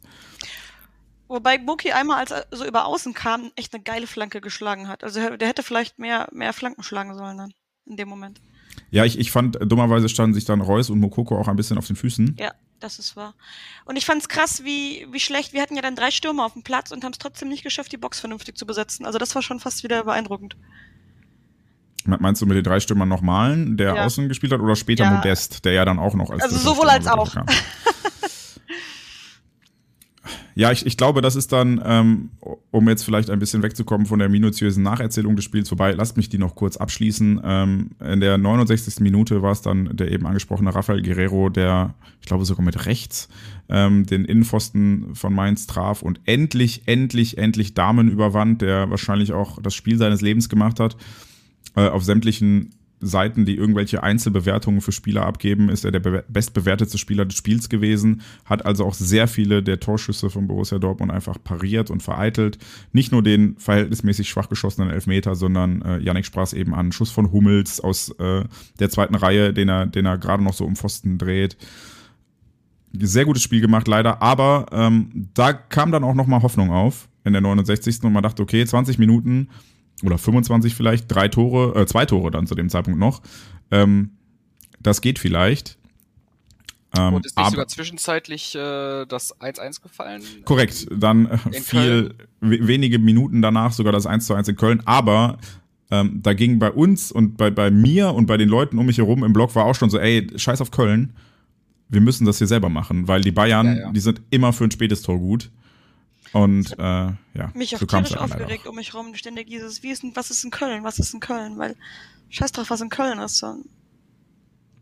Na, ich, ich kann verstehen, dass man das wissen will, aber man, also Ja, da, da ist es mir fast schon zu sehr in Richtung Euphorie gekippt in dem Moment, wo ich Mhm. gedacht habe, Moment, Moment, wir liegen hier 2-1 hinten, wir brauchen noch zwei Tore. Wir- Es reicht nicht so ein Lucky Punch, wir brauchen zwei Tore. ja. Und wir müssen unser eigenes Spiel hier gewinnen, weil mit einem Unentschieden wäre ja nochmal was anderes gewesen. Dann- Aber so, ah, ja. Ja, und dann haben wir ja komplett unsere Verteidigung aufgelöst eigentlich. Äh, hum Hummels war ja dann mit, äh, fünfter. Mittelstürmer. Ähm, und wir sind in ein Konter nach dem anderen gelaufen und äh, hatten echt Schwein, dass Mainz sich da, dass da die Gnade vor Recht ergehen hat lassen und äh, uns eben die, Ho die Hoffnung am Leben gelassen hätte. Mit dem Wobei- 3-1 wäre der Ofen aus gewesen. Dass dann da auch, fand ich, Süle und Jan relativ gut gemacht haben mit den, also Ja. klar, wir hatten, äh, da war alles offen, klar, wenn du nur noch auf einmal mit zwei Leuten verteidigst, aber so, so äh, schwach Ja, äh, ich vor allem Jan beim 2-0 auch fand, ähm, dann in dem Moment haben die, also hat der, was der abgelaufen hat, das war brutal. Aber ja, die haben, halt die haben natürlich das Beste draus gemacht, das muss Ja, man ja. schon sagen. Es ist nicht ohne Grund. Also nicht nur die Mainzer haben, haben die Bälle auch daneben geschossen, sondern es war auch dann, ne, da, das will ich jetzt auch nicht. Äh, Also in dem. Moment musst du ja so spielen, du musst ja dann aufmachen, weil du hast nichts zu verlieren, du kannst, sondern du musst irgendwie alles nach vorne werfen. Das kann ich dann schon nachvoll nachvollziehen. Und da muss man halt leider sagen, dass Mainz das extrem gut gemacht hat. Also klar, sie haben gemauert, sie haben mit elf Mann im 16er gestanden, aber sie haben das auch sehr engagiert gemacht. Und dann, und, und haben auch immer wieder versucht, durch Konter sich zu befreien und dann hat's dieser blöde, ich habe schon wieder seinen Namen vergessen. Torhüter halt. Das halt Damen. Damen, danke. Äh, dann hat der es halt auch noch einfach sehr gut gemacht und hat einen richtig, richtigen Sahnetag erwischt und ja. Ja, ich, ich fand dann die Taktik mit den Flanken tatsächlich zum Ende des Spiels auch deutlich nachvollziehbarer, als dann Aller, Modest und Hummels vorne drin standen. Dann gab es auch Abnehmer und dann gab es ja auch vermehrt Absolut. Chancen dadurch.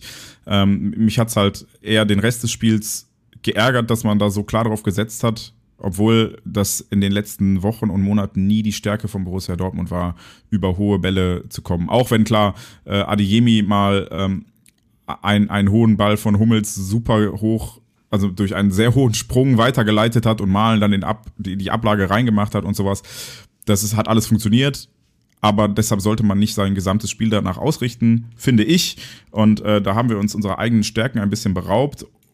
Und ja, somit das Spiel dann auch zu Recht nicht gewonnen, würde ich fast sagen. Also, was heißt zu Recht? Ähm, ich habe hier gerade noch eine Seite offen, die den wunderschönen Wert der Expected Goals ausgibt und da steht bei Borussia Dortmund eine 4 und bei Mainz eine 1,6. Ähm, also Torchancen waren da, es scheiterte dann am Ende vielleicht auch so ein bisschen an der mentalen Stabilität. Am Mainzer Torhüter habe ich eben schon angesprochen. Und irgendwie dann an der Qualität der Chancen vielleicht auch, weil es dann doch alles irgendwelche Kopfbälle waren, die genau auf den Und- Keeper geköpft wurden. Ein kleines bisschen Spielglück. Ja, Ein klein, also das will ich auch nicht. Also, wenn da einer von den Dingern mal doch reinfällt, irgendwie dann das 2-2 früher fällt, viel, 80. irgendwie. Ich meine, die Chancen, du hast es gesagt, Goals 4.0, das, ne, das zeugt ja davon, dass man, dass man noch eins hätte machen können. Also man hätte noch ne, drei, also wir hatten eins, also hätten noch drei machen können bei vier Expected Goals. Mhm. Das Spielglück war dann auch nicht auf unserer Seite, was aber auch dann, da, da darf sich natürlich nicht drauf verlassen. Ne? Ja, ich bin da Gab ja dann tatsächlich auch noch ein Abseitstor in der 90. Ja. Minute plus vier durch Anthony Modest. Ähm, das dann auch, oder was, also beim BVB steht Modest, aber in meinem Kopf war es Mokoko. Ist auch egal. Ähm, wurde jedenfalls nicht in meinem gegeben. Kopf leer, aber ich weiß auch. äh, wurde jedenfalls nicht gegeben. Äh, ich habe bis heute nicht äh, herausgefunden, ob es zu Recht war. Ich glaube ja. Es sah ja, jetzt im ja, Stadion war, nicht so danach war, aus, war aber okay. War deutlich eigentlich ein halber Schritt. Ja, gut. Und dann gab es ja tatsächlich auch noch den Ausgleich durch äh, Niklas Süle, allerdings in der 90. plus 6. Und obwohl das Spiel nochmal angepfiffen wurde und es auch noch so eine Halbchance gab, war das zu wenig. Und äh, Larissa hat es im Vorgespräch schon angesprochen. Wir haben uns ja dann tatsächlich gestern, masochistisch wie wir sind, dann auch noch die Zweitligakonferenz irgendwie angeguckt. Und da war es dann so, dass Heidenheim quasi in der gleichen Situation steckte wie wir. Und da hatte ich irgendwie die ganze Zeit das Gefühl, okay, hier passiert noch was. Und beim BVB halt nicht. Versteht ihr, was ich meine? Also es war, äh, so doof das jetzt klingt und so, so scheiße das ist, wenn ich hier monatelang in diesem Podcast derjenige bin, der sagt, du musst bis zum Ende dran glauben und ich glaube dran. So wie wir gespielt haben, habe ich nicht dran geglaubt. Und das ist halt dann das Deprimierende an der Stelle, dass ich halt am Ende des Tages sagen muss, ja, war jetzt auch nicht mal so, dass wir, ja, wir hatten Chancen, aber die waren jetzt alle nicht so hochkarätig und wir waren nicht so drückend überlegen, dass es total ungerecht war, dass wir es nicht gewonnen haben, sondern es war dann auch irgendwie eigene Dummheit, fand ich. Oder? Also ich bin da jetzt auch eigentlich voll bei euch. Also gerade was die taktische Aufstellung vor allem in der ersten Hälfte betrifft, habe ich auch überhaupt nicht verstanden. Vor allem, weil man jetzt Mainz jetzt, ist jetzt auch nicht so, als wir uns Mainz im Zentrum so krass überlegen, dass man das unbedingt vermeiden muss sollte man meinen. Also wir sind ja spielerisch schon auch eine sehr gute Mannschaft. Ob das jetzt, also er wird sich irgendwas dabei gedacht haben, ob das jetzt daran lag, dass mit Bellingham äh, doch ein sehr zentrumstarker Spieler gefehlt hat oder warum auch immer. Ich fand seltsam. Und ja. Und hinten raus war es dann genau wie du gesagt hast. So, dann war es halt die 96. Minute. Und sie haben es ja versucht, so, das kann man ja nicht sagen, dass sie, dass sie sich aufgegeben haben oder so. Sie haben ja wirklich alles dann nochmal nach vorne geworfen und haben wirklich alles gegeben. Aber ja, wie du sagst, irgendwie hattest du das Gefühl, man hatte so das Gefühl, äh, da wäre eine Mauer vorm Tor. Und jetzt spreche ich nicht von Damen, sondern einfach generell so. Da ist irgendwas, irgendeine Blockade, so, die uns jetzt davon abhält, das jetzt noch zu drehen. Die Blockade war wahrscheinlich im Kopf, wie du gerade schon so schön andeutest. Ähm, und dann kam irgendwie so alles zusammen bei dem Spiel. So, du hattest irgendwie diese, diese Anspannung, diese, ja, man kann fast sagen, Angst vorm Scheitern, die wir, glaube ich, die, glaube ich, in dieser Mannschaft ein ziemlich großes Problem ist, wenn man sich die Statistik anguckt. Äh, hat es dann halt dieses Spielerpech, Spielpech. Und hat, und hat es halt dann dazu noch einen Damen, der einen Sahnetag erwischte. Und dann kam das so zusammen. Und natürlich der größte Faktor ist die eigene Leistung die eigene Nase, an die wir uns packen müssen. Und das hat dann hinten, hinten raus, war das dann wohl zu viel. Interessante Statistik. Äh, das, was ich im, in, Achso, sorry. Äh, willst du eben die Statistik? Nein, nein, mach ruhig weiter, mach ich weiter. Okay, ich hatte nur noch gesagt, ähm, dass, dass ähm, eben diese Besonnenheit, die man in Augsburg ausgestrahlt hat, mir dann in, in Dortmund im Heimspiel dann komplett gefehlt hat. Es war von Anfang an hektisch. Ähm, du hast es angesprochen, die Flanken und Flanke nach Flanke. Keine, kein, kein ruhiger Spielaufbau. Es war ein sehr hektischer Spielaufbau. Immer, was wir ja eigentlich begrüßen, äh, schnell den, den Weg zum Tor zu suchen aber man war un, man war wenig variabel in der in der Art und Weise ähm, und ähm, man ist angelaufen und immer wieder gegen diese Wand geprallt und man hat nicht draus gelernt, sondern man hat einfach gedacht, ich versuch's einfach nochmal, ich versuch's einfach nochmal, irgendeiner fällt schon rein. Und auch und, diese ähm, Flanken, das waren ja jetzt keine guten Flanken, so dass du jetzt denkst. Ja, da habe ich, da habe, da, da habe ja alle da, sonst das, wohin das Raunen, das Raunen, das Raunen ging ja, ging ja nur so durch die durchs Stadion, wenn, wenn, wenn der wieder bei Damen äh, im Grunde äh, in den Händen landete, weil der, weil der sich, der muss so die Ho Hände hochhalten. Oder auf der gegenüberliegenden Seite ins äh, Seiten ausgegangen ist. Ja, ja. ja, und das war, der, ja, genau. Und das habe ich, das fand ich, ähm, das kann man dann wahrscheinlich äh, Terzic auch nicht vorwerfen, weil er wird die Mannschaft sicherlich nicht so eingestellt haben, sagen, hier, wir machen jetzt nur lange Bälle und äh, Jalla und äh, hoffen, dass der reinfällt. Ähm, er haut mal jeden Ball in Zeiten aus, voll lustig. Ja. Und äh, deswegen, ich dachte dann vielleicht so, okay, ähm, und was ich dann gut fand, war die Reaktion nach der zweiten, nach der Halbzeit, äh, wo dann, ähm, wo dann äh, Terzic, finde ich, eine richtige Entscheidung getroffen hat und zwar äh, ähm, äh, er hat ähm, hier Duranville gebracht, der fand ich ein belebendes Element war, der sehr leicht füßig auch und dann auch mal diese diese Dribbling die Dribblings gegangen ist, was Malen ja auch sonst immer gerne macht, was er ja gar nicht gemacht hat ähm, und was ähm, und ich fand da tatsächlich auch gut, dass ähm, ähm, jetzt, jetzt, jetzt ist. Gio Reyna? Ja, genau. Es ist ja der Name tatsächlich entfallen. Ähm, dass der auch kam. Ich fand, er hat, er war, ja, ich finde, er hat manchmal so diese Körperspannung, die ihm abgeht und dieses, er hat manchmal so dieses Behäbige irgendwie.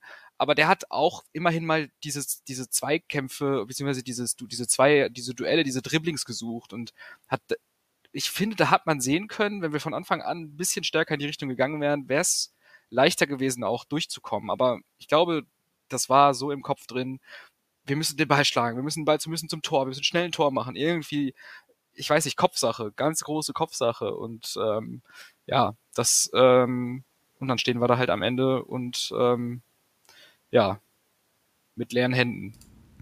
Zur Kopfsache tatsächlich die wunderschöne Statistik, die ich äh, irgendwann gefunden, gelesen, aufgeschnappt habe, wie auch immer. Jedes Mal, wenn Borussia Dortmund in der Rückrunde Tabellenführer war, haben sie das nächste Spiel nicht gewonnen.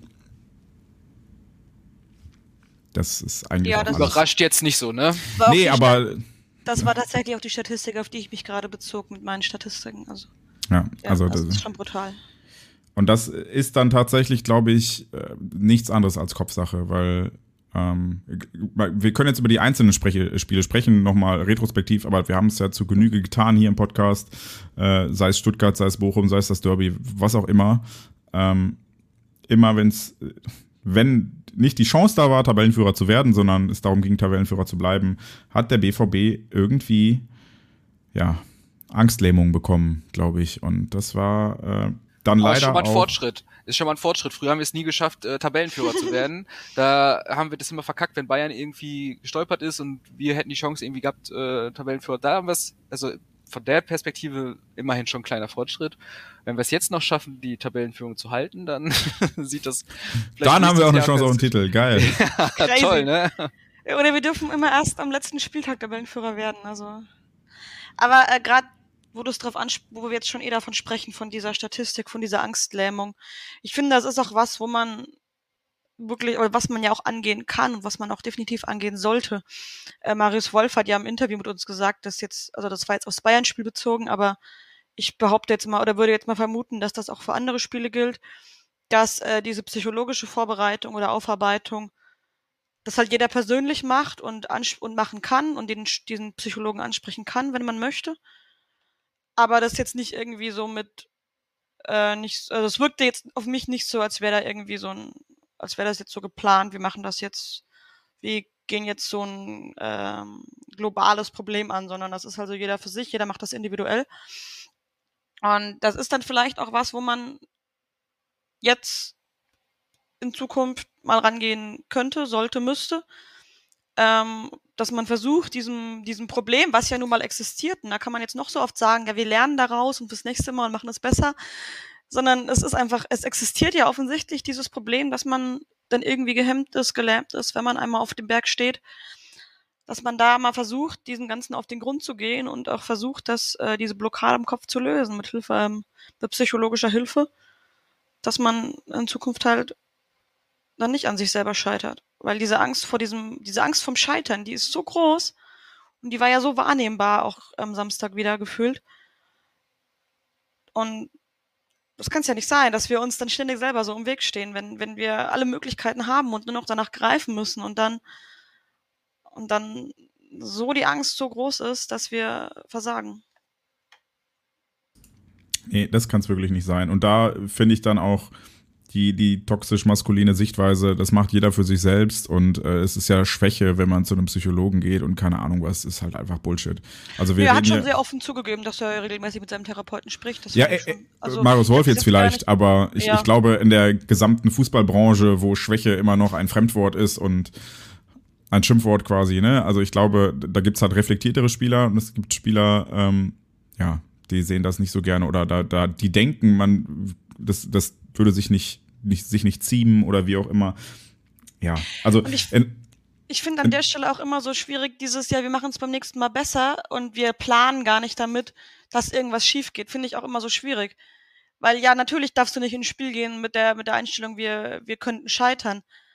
Aber du musst ja irgendwie auch mal mental darauf vorbereitet sein, dass es rumpelt und du dann entsprechend reagieren kannst, was ja zum Beispiel die Bayern in der Vergangenheit immer sehr vortrefflich machen. Du kannst ja nicht immer sagen, ja, wir scheitern auf keinen Fall und lassen diese Möglichkeit gar nicht zu. Und wenn wir dann scheitern, was unweigerlich irgendwann mal passiert, sind wir dann, stehen wir dann völlig blank da und, und sind, weil wir überhaupt nicht wissen, wie wir damit umgehen sollen. Ich, ich finde, dass tatsächlich in einer Branche, in der es um so viel Geld geht und äh, in einem Sport, der auf so viele Kleinigkeiten oder auf, bei dem es um so viele Kleinigkeiten geht und wo so wenig Kleinigkeiten am Ende entscheidend sein können, total fahrlässig, äh, dass der Verein dann sagt, ja, das soll jeder selber machen, wie er möchte. Wir bieten das hier an, wir können das nicht forcieren. Ja, natürlich kannst du es forcieren. Natürlich kannst du sagen, okay, wir machen jetzt hier eine Trainingseinheit, die daraus besteht, dass wir das und das und das machen.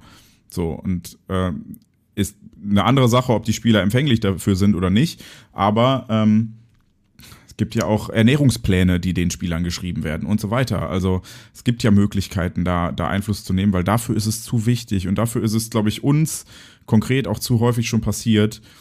Wir haben es in Stuttgart gesehen, dass dann irgendwann das Gegentor kam und dann ist es auseinandergebröckelt. Und das darf halt nicht sein. Da muss mehr mentale Widerstandsfähigkeit sein, um mit Rückschlägen angemessen umzugehen. Du hast es gerade sehr schön beschrieben. Man darf halt also ja, idealerweise läuft jedes Spiel so, dass du einfach von vornherein 4-0 führst und es keine Rückschläge gibt, aber du musst vorbereitet sein, dass es passieren könnte. Und das war etwas, was ich tatsächlich am Samstag, abgesehen von ähm, der, der sich mir nicht ganz erklärlichen Taktik in der ersten Halbzeit, ähm, auch nicht, nicht verstanden habe, warum man so unvorbereitet wirkte darauf, dass es ja vielleicht einen Rückschlag gibt. Weil dann dieses Aufbäumen, wir sprachen Heidenheim an und das haben wir in Dortmund ja auch schon erlebt. Es ist ja jetzt nicht so, als wäre diese Mannschaft immer so apathisch bei, bei Rückschlägen gewesen. Aber am Samstag war sie wirklich so, shit. Shit, shit, shit, shit. Und dann war halt auch erstmal der Ofen ausgefühlt. Das Ich war, finde aber- Auch dein Vergleich ganz cool, weil du gesagt hast, man kann das nicht, also dass das gesagt wird, man könne das nicht forcieren. Aber es ist völlig normal im Fußball, dass du die Leute laufen lässt, bis sie kotzen. Und aber bei sowas sagt man dann, ja, nee, das, das ist ja zu persönlich. So, warum? Die musst ja nicht zwingen, sich äh, metaphorisch gesehen nackt zu machen, aber äh, mal sich dafür öffnen und mal das überhaupt mal angehen oder mal überhaupt äh, mal mitmachen. So, das ist ja schon irgendwie, sollte man ja doch äh, irgendwie erwarten können. Darf ich mal eine Theorie aufstellen? Oder, also jetzt Theorie ist vielleicht zu viel gesagt, es ist eine, äh, eine Idee ähm, oder eine, ähm, ja, ich weiß nicht, wie ich das, wie ich das nennen soll. Vielleicht habt ihr dafür einen besseren Begriff. Ähm, ich, für uns ist das ja, wir haben ja drüber gesprochen, für uns ist das ja toll, wenn wir, also was wir erlebt haben beim Einlaufen schon, der, also der beim, beim Warmmachen der Spieler, dieses, ne, diese Anfeuerung, die Pyro und das Banner, ihr habt es jetzt selber in der Hand, so, oder wir haben es selber in der Hand. Glaubt ihr, dass, also, das wäre jetzt meine, meine ähm, Idee, also ist jetzt nicht so, dass ich das jetzt fast dran glaube, aber dass ob wir das mal diskutieren können, ob sowas vielleicht den Spielern dann auch vielleicht in dem, dass das, dass das eine Bürde, es kann ja auch eine Bürde sein, wenn, wenn man das Gefühl hat, oh Scheiße, die, da, da, die sind so, die brennen da so für, wir dürfen jetzt auf keinen Fall, dürfen wir jetzt, ähm, ne, so das Verkacken. Für uns ist das, wir, wir nehmen das ja als positiv wahr, als Anfeuerung und als, als, ähm, als ähm, Motivation und wir wollen die ja einheizen so und ich frage mich da auf der anderen Seite, kann das nicht auch einschüchternd sein? Kann das nicht auch ähm, einem klar machen, oh scheiße, wir können den, wir, wir müssen denen das jetzt geben, die wollen das. Ich meine, die Fans haben in der Vergangenheit nie äh, negativ auf äh, Misserfolge reagiert. Können wir ja auch gleich drüber sprechen, wie wir, wie, wie die Tribünen und damit umgegangen sind. Aber wie seht ihr das? Haltet ihr das für eine realistische Möglichkeit, dass sowas auch negative Auswirkungen haben kann, dass das einen Druck erzeugen kann? Selbstverständlich. Also natürlich. Und äh, also wir sprechen ja jedes Mal davon, dass wir Stimmungen machen wollen, die die Spieler beflügelt, aber umgekehrt ist natürlich, soll der Effekt ja auch sein, dass ein lautes Stadion den Gegner hemmt. Und ich bin zu 100% davon überzeugt, dass natürlich auch Erwartungen und Druck und gute Stimmung die eigenen Spieler hemmen kann. Ja, also es gab Zeiten in Dortmund, da war das tatsächlich, hat, hatte man dieses Problem häufiger im Kopf, weil die Heimstatistik nicht so gut war wie derzeit. Aber ich bin mir ziemlich sicher, dass es wirklich so ist, dass das ähm, ja ein Druck ist. Ich, ich habe zum Beispiel immer das Gefühl gehabt, Kevin Großkreuz hätte sich im Derby selbst so unter Druck gesetzt, dass er immer entweder total übers Ziel hinausgeschossen ist oder richtig scheiße war. Aber immer nur im Derby. So, weil einfach er, er wollte so sehr. Und natürlich ist das dann oder kann das ein Grund dafür sein, dass der BVB in solchen Situationen scheitert, dass der BVB in solchen Situationen versagt. Aber dann ist es so, wie Larissa eben angesprochen hat, dann muss man dran arbeiten. Und zwar nicht nur, ja, wir machen es beim nächsten Mal besser sagen, sondern dann auch wirklich aktiv dafür sorgen, dass man es beim nächsten Mal wirklich besser macht. Solche Situationen kann man im Training schlecht hervorrufen. Also ein guter Freund von mir ist Techniktrainer äh, für Fußballer, auch bis in die Bundesliga hinein.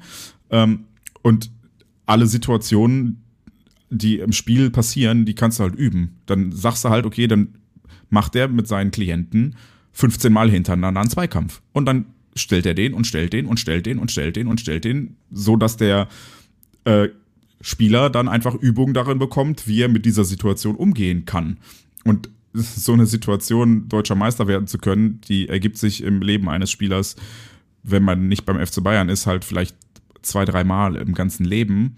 Und das kannst du nicht üben auf konventionelle Art und Weise und deshalb brauchst du dann professionelle Hilfe, um dich darauf vorzubereiten, ganz klar. In dem Zusammenhang Druck durch die eigenen Fans. Äh, tatsächlich hat, ich glaube, Jan Sievert war das vor etlichen Jahren, äh, gesagt, als zum ersten Mal in der Saison äh, das kein Parallelspiel war und doch äh, die UVDA am Start waren, also die Ultras von den Amateuren. Was jetzt ja natürlich eine viel, viel kleinere äh, Kulisse immer noch ist, aber was ja für so einen Spieler, der aus der U19 oder von irgendeinem Viertligisten kam, der jetzt nicht so eine Wahnsinnsszene hat, äh, doch nochmal beeindruckend war, hat er tatsächlich gemeint, dass so die meisten von seinen Spielern echt einen Stift in der Hose hatten, weil sie jetzt vor so vielen Leuten auf einmal spielen durften. So, das ist schon Druck auch, so diese Erwartungshaltung. Aber wie Jens sagt, da muss man halt dran arbeiten, dass man mit diesem Druck umgehen kann und ja. Ja. Ich meine, Oliver Kahn hat immer gesagt, dass es ihn anstachelt und Oliver Kahn hat immer gesagt, er sei darüber hinausgewachsen, wenn die Gegner ihn mit Bananen geworfen haben, weil er äh, beworfen haben, weil er gesagt hat, ey, das ist geil, der Druck motiviert mich. Und da muss Borussia Dortmund hinkommen, dass unsere Spieler so auf Druck reagieren, dass es hat ja auch schon funktioniert in der Vergangenheit, dass dann das Stadion so laut wurde und dadurch die Spieler irgendwie gefühlt nochmal angeschoben wurden. So, das kann ja auch funktionieren. Da war dann natürlich meistens der Druck oder die Situation eine andere, weil, okay, die war wahrscheinlich immer eine andere, weil du, wie du gerade sagst, du bist nicht so oft deutscher Meister. Aber das funktioniert ja auch, also offensichtlich. Das sagen ja auch sehr, sehr viele Spieler, wie geil das ist und wie anspornend das ist, wenn der, das Stadion laut ist, egal ob jetzt für oder gegen einen. Also ich hätte jetzt einfach noch, äh, ja, ich bin auch nicht zu, also ich glaube, dass das natürlich, äh, dass ihr mit allem recht habt und äh, ich bin da halt ähm, insofern auch jetzt nicht so stark der Meinung, dass das hemmend ist, weil die Fans ja immer wieder bewiesen haben, und das hatte ich ja gerade schon gesagt, dass wir mit Niederlagen oder mit, mit, ähm, mit Misserfolgen in diesem Fall äh, ja nicht so umgehen, dass wir die komplett ausgnadenlos auspfeifen und dass die Mannschaft im Grunde dann da steht wie äh, begossene Pudel und, und äh, sich vor uns rechtfertigen müssen, wie das ja schon durchaus mal in, äh, in äh, GE vorkam oder in München. Gab es auch in Dortmund schon. Ich wollte gerade Ja, sagen, so, nein, also, also, auch ich in war- der jüngeren Ja, Vergangenheit. ich kenne Also auch die Szenen von Kehl, wo er sich da äh, vor die Fans stellen muss und so, ne? Aber das ist jetzt, das ist für die, für den aktuellen Kader spielt es keine Rolle. Naja, Ähm, doch auch so unter, ich glaube, Favre oder so. Äh, da gab's schon auch mal. War das Favre? Ich weiß gar nicht mehr. Ich, ich, ich weiß nicht, ob es noch, ob es nicht noch Tuchel war, aber ich weiß War doch, das dass Mats? Hummels sich mal einmal massiv drüber aufgeregt hat, dass er dann in Baku mit Leuten diskutiert hat und so weiter und ja. Also die haben schon auch mal richtig okay. Lack bekommen. Das ist ja auch Ja, ja. eine, eine Errungenschaft äh, von der aktuellen Es Situation. ist- ähm, Ma Mannschaft, Trainer, was auch immer. Es ist natürlich auch, auch äh, ja, hängt natürlich davon ab, wie man sich gibt, ne? Und wenn man dann einen blutleeren Auftritt irgendwo hinlegt, nachdem die Fans 8000 Kilometer durch halb Europa gereist sind, dann finde ich es auch legitim, sich das anzuhören. Aber ähm, du hast es eben angedeutet, Larissa gerade auch, lasst uns doch einfach konkret mal über die, die Reaktion jetzt sprechen, die es diesmal gab, denn ähm, die hat ja tatsächlich auch, zumindest in Teilen von Twitter, nochmal ein bisschen für Diskussionen gesorgt. Ähm, Alter. äh, teilweise ehrlicherweise von Leuten, die gar, überhaupt keine BVB-Fans sind, sondern blaue oder so, aber die dann äh, gesagt haben, wenn man am Ende des Tages ähm, eh bejubelt wird, egal wie es ausgibt, dann hat man vielleicht auch überhaupt keine Motivation mehr. Da will ich gleich mal einhaken. So sahen, die, so sahen die Spieler auch aus, dass das, dass Weil, die komplett zufrieden also- waren. äh, dieses, dieses war ja öfter, habe ich auch gelesen, so, wenn man sowieso gefeiert wird. Ich würde so gerne mal bei diesen Leuten auf eine Geburtstagsparty gehen, um zu sehen, wie die feiern. Weil das, was da passiert ist nach Abpfiff, das war doch keine Feier. Das war, weiß nicht, was das war. Das war eine um, tröstende Umarmung, so könnte man es vielleicht beschreiben. Aber das war ja auch kein schöner Moment. Das hat sich ja für so ein, fühlt sich ja doch für einen Spieler auch nicht schön an in dem Moment, dass dann, auch wenn das natürlich ein ergreifender Moment irgendwie vielleicht war im Nachhinein, aber da, das ist ja nichts, wo sich ein Spieler denkt oder wo sich irgendeiner von den Beteiligten denkt, boah, ist das gerade geil hier, äh, wo ist die Bierdusche, sondern das ist einfach nur so ein kollektives, wir versuchen uns gerade gegenseitig aufzurichten. Und heulen alle so ein bisschen. Ich, Ein ich bisschen mehr glaube, manche. Ja, ich, ich definitiv. Ähm, also nicht mehr, sondern geheult. Ähm, ich glaube, diese Takes kamen tatsächlich auch vor allem von Leuten, die nicht da waren, weil wer da war, hat halt nicht nur ähm, die Sprechchöre und die Gesänge mitbekommen, sondern auch die Totenstille für drei, vier, fünf, sechs, sieben Minuten, in denen wir alle, alle kollektiv einfach nur leer waren. Und ich bin auch heute noch leer, wenn ich drüber nachdenke, was für eine Chance wir hatten. Aber in dem Moment, äh, du hast es gerade gesagt, es war ein kollektives in den Arm nehmen, weil ich wäre am liebsten trotz Ordnerkette, die sie da für den Falle eines Platzsturms dann doch durchgezogen haben, ähm, am liebsten auf den Platz gerangen und hätte die alle mal in den Arm genommen. So doof das klingt, aber die, die, das waren ja, da, da saßen ja 15 Häufchen Elende auf dem Rasen und manche noch, noch mehr als andere. Ich meine, Hummels wirkte noch halbwegs gefasst, aber war trotzdem gerade einfach nur ins Leere geguckt die ganze Zeit und Reus hat keine Ahnung, wie lange den Kopf zwischen den Armen und Beinen begraben. Der war überhaupt nicht ansprechbar, glaube ich. Und Ich glaube, Marco Reus hat's, der ist ja auch relativ zeitnah reingegangen. Ich glaube, den hat so zerrissen in dem Moment, der so zusammengebrochen. Also ich, ich, den, da, da bin ich voll bei dir. Den wollte ich einfach nur in den Arm nehmen und kuscheln. Ja, Und, und, und, irgendwie sagen, wird alles gut, Junge. Nächstes Jahr holen wir das Ding. Und aber wenn du dann siehst, wie es die, die Spieler zerreißt in dem Moment, also gerade so ein Marco Reus, dem, also ich bin jetzt kein Marco Reus-Fangirl, bei Belieben nicht, aber dem liegt schon viel an dem Verein und das war so seine Chance und es hätte so sein Tag werden sollen und dann das, das nimmt mich immer noch mit und dann, und Ja, dann davon zu sprechen, dass das ja ein Hätscheln ist und dass man deswegen ja die Spiele verliert und deswegen keine Siegermentalität hat, das ist halt so an der Realität vorbei. Ja, ich Und glaube, dass da, Sorry. Sorry, äh, nee, ich wollte nur noch äh, abschließen. In dem Moment gewinnst du oder verlierst du ja nichts mehr. So, das ist ja, da ist ja rum. Und da geht's einfach nur noch irgendwie darum, das würdig zu beenden. Ich meine, das ist ja das, das ist ja, was ja eingetreten ist, ist ja das Worst-Case-Szenario gewesen, ne? Also das, äh, der Titel, der Titel da nicht zu holen, das, ich glaube, da, da haben auch sehr viele und das wird auch in den nächsten Wochen nach dem Urlaub noch aufgearbeitet werden müssen. Und ich hoffe, dass das dann kollektiv passiert und nicht individuell, wo, worüber wir gerade gesprochen haben, dass da aufgearbeitet wird ähm, und dass die, dass die Jungs ähm, mal, mal auch, auch, auch darüber sprechen können, was, was das mit einem macht. Ich meine, das macht ja was mit einem. Du wirst, du läufst rein ähm, beim Aufwärmen und wirst so angepeitscht und äh, du, du spürst die Last von 80.000 im Stadion plus äh, in der ganzen Stadt und halb Fu- Fußball Deutschland, was weiß ich. Ich meine, die lesen ja auch Nachrichten, die sind ja nicht blöd.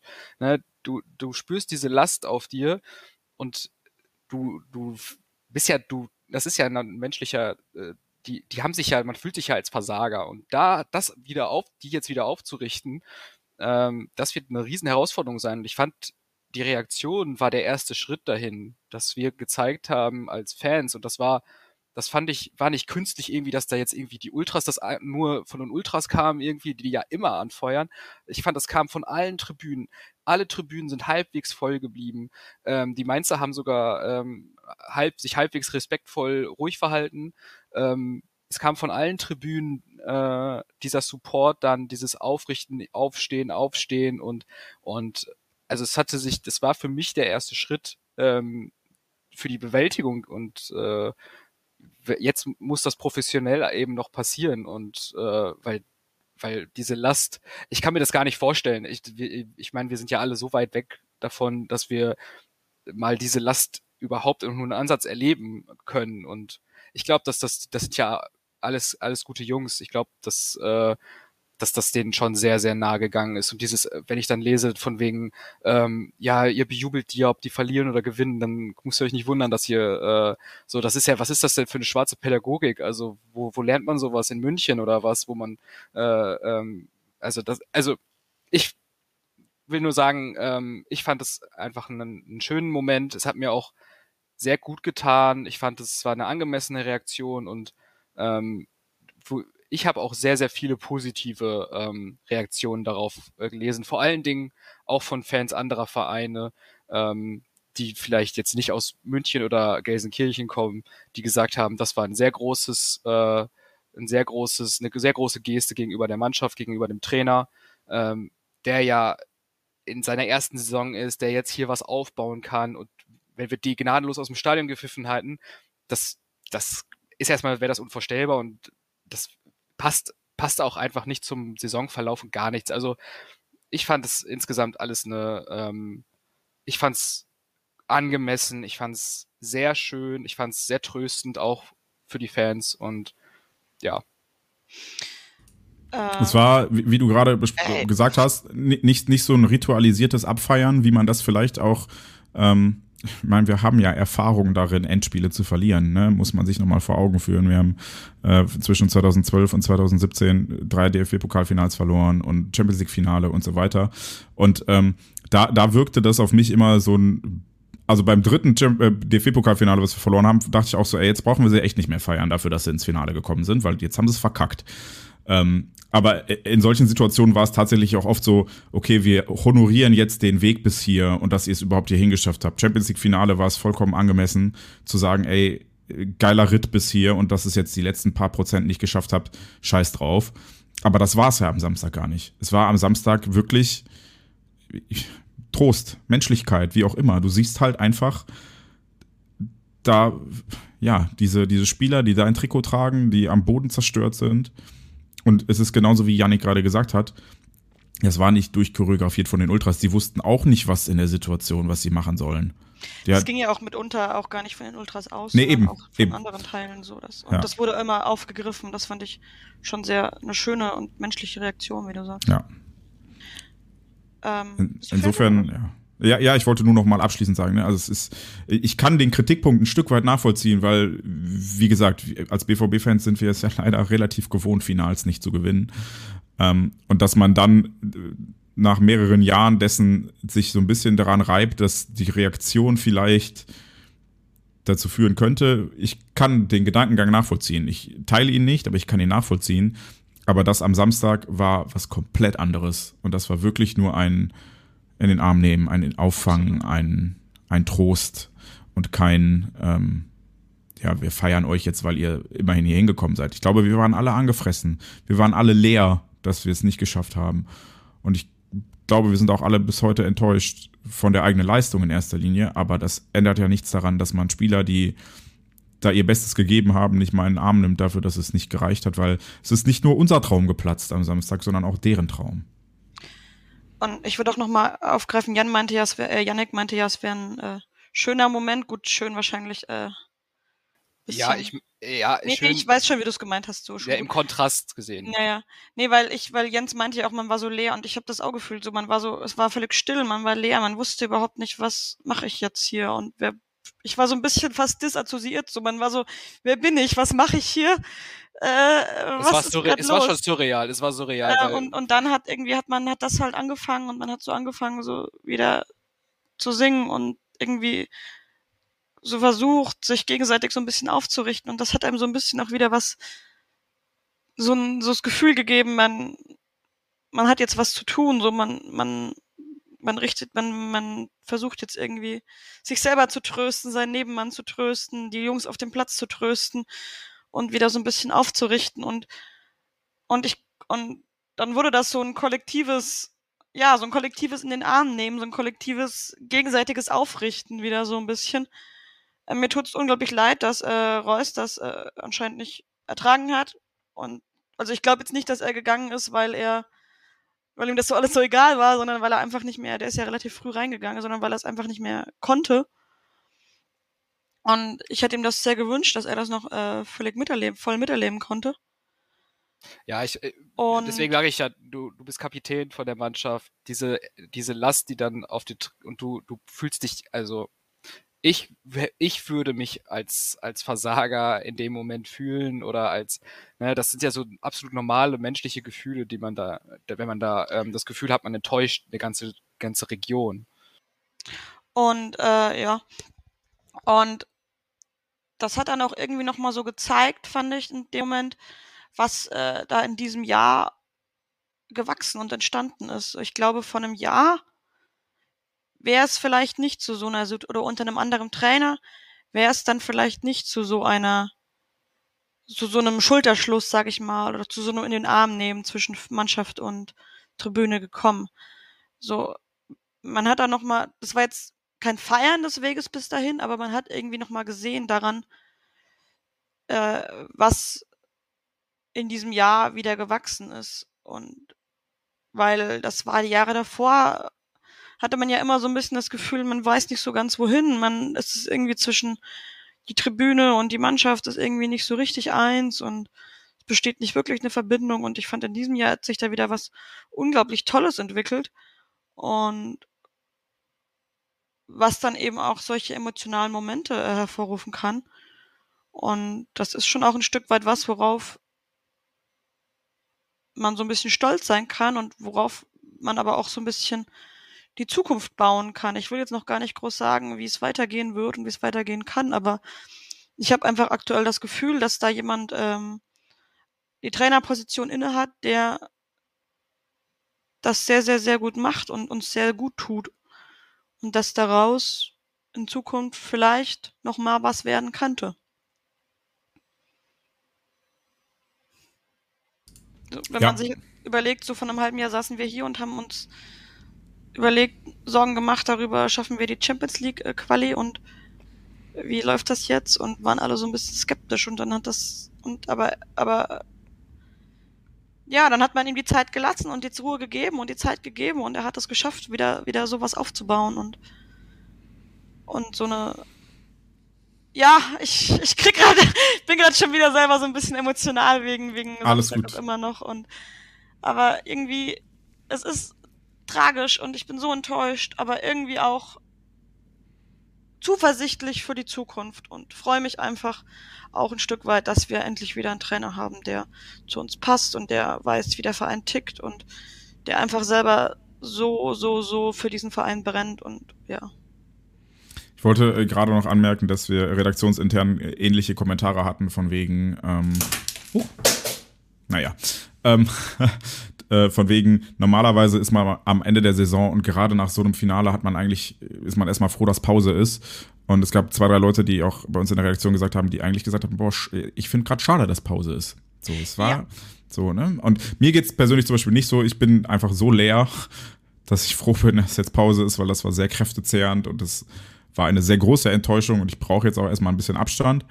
Aber ich äh, kann den Hintergedanken dahinter verstehen, ähm, weil ich genau wie du ähm, hoffnungsfroh für die Zukunft bin und jetzt nicht denke, ach scheiße, wir sind gescheitert und es gibt kein Weiter mehr, sondern wir sind zwar jetzt gescheitert, aber wir sind auch nicht am Ende dieses Weges.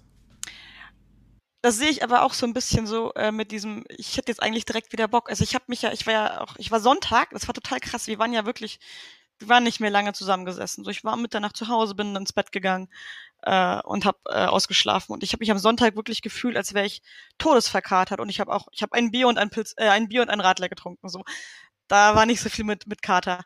Aber ich war, habe mich gefühlt, als hätte ich gerade so einen Feiermarathon hinter mir. Ich war so körperlich auch so im Arsch an dem Tag und habe dann irgendwann am Abend, weil alle meinten, boah, die Pressekonferenz war so toll. Und ich wollte es erst gar nicht gucken, weil ich dachte, boah, dann heule ich wieder und dann werde ich wieder so und es wird wieder so schlimm und dann habe ich sie aber doch angeschaut und dann dachte ich mir so, okay, geil, wann geht's los? Ich bin dabei.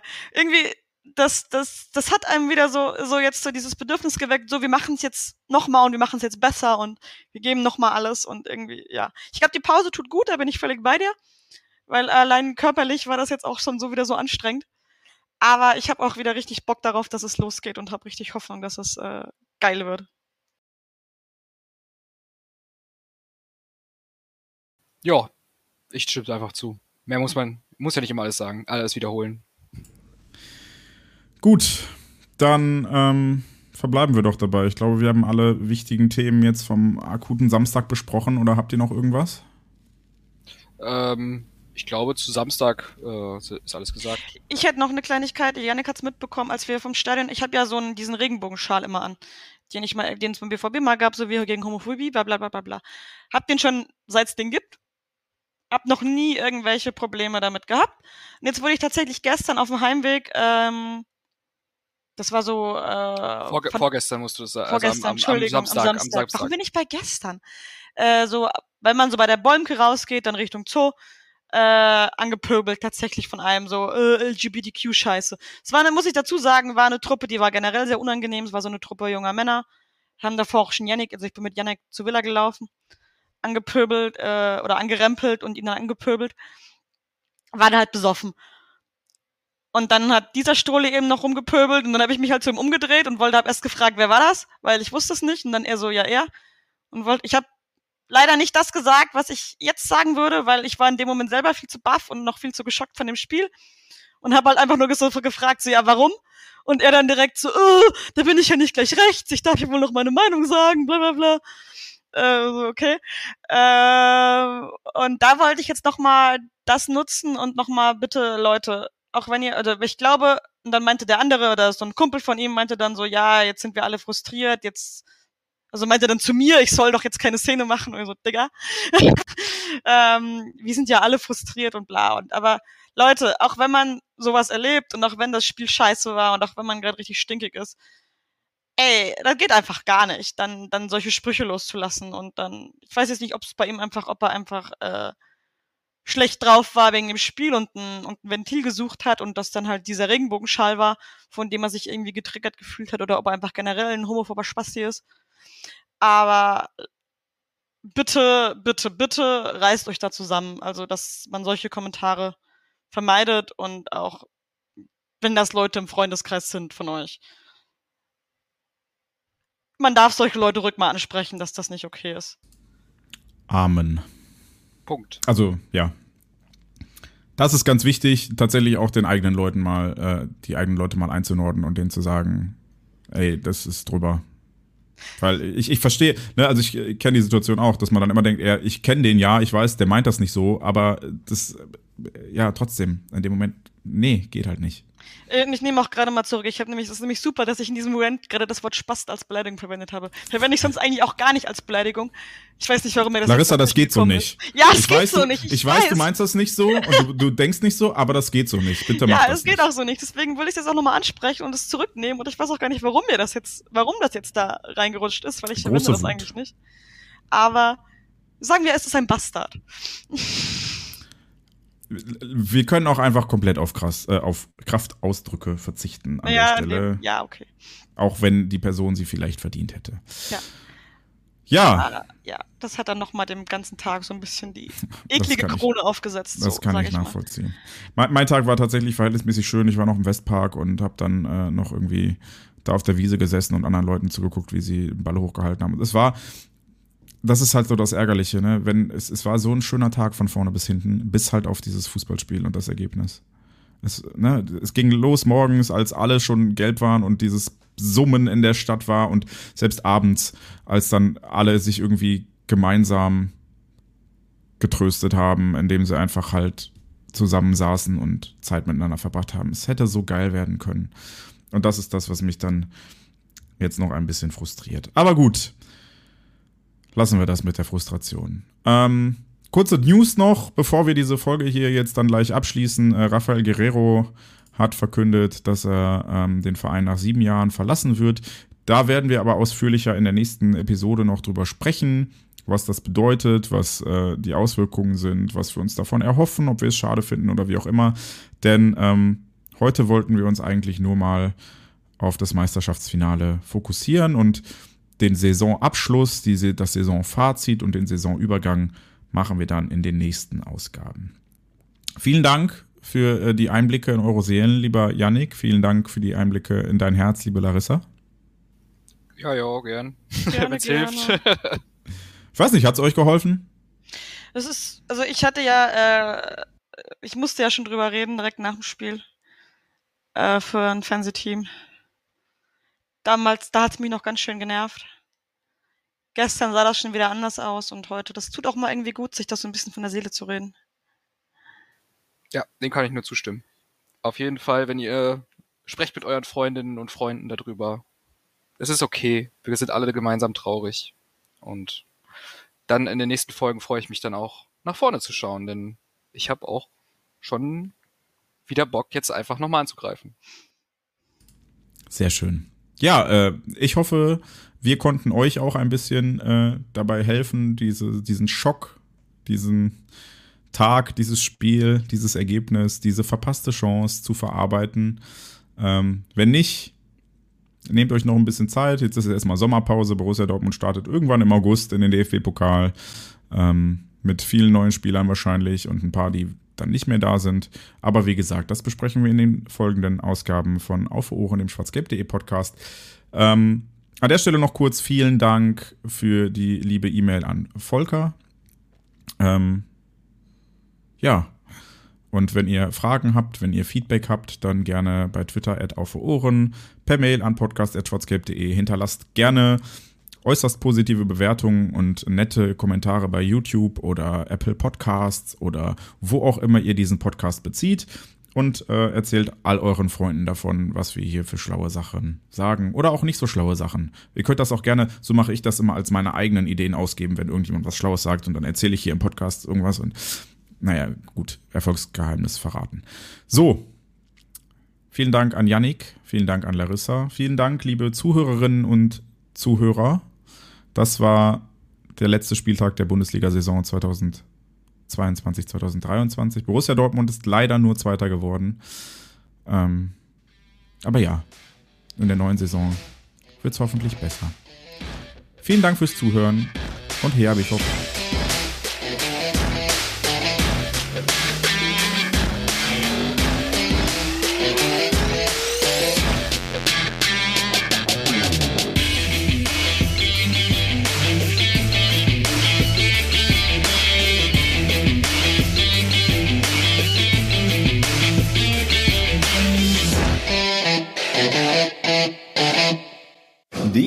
Zuhörerzahl, wie immer präsentiert von schwarzgelb.de, dem Fanzine über Borussia Dortmund. Auf Ohren bedankt sich bei 19.009 Zuhörern ausverkauft.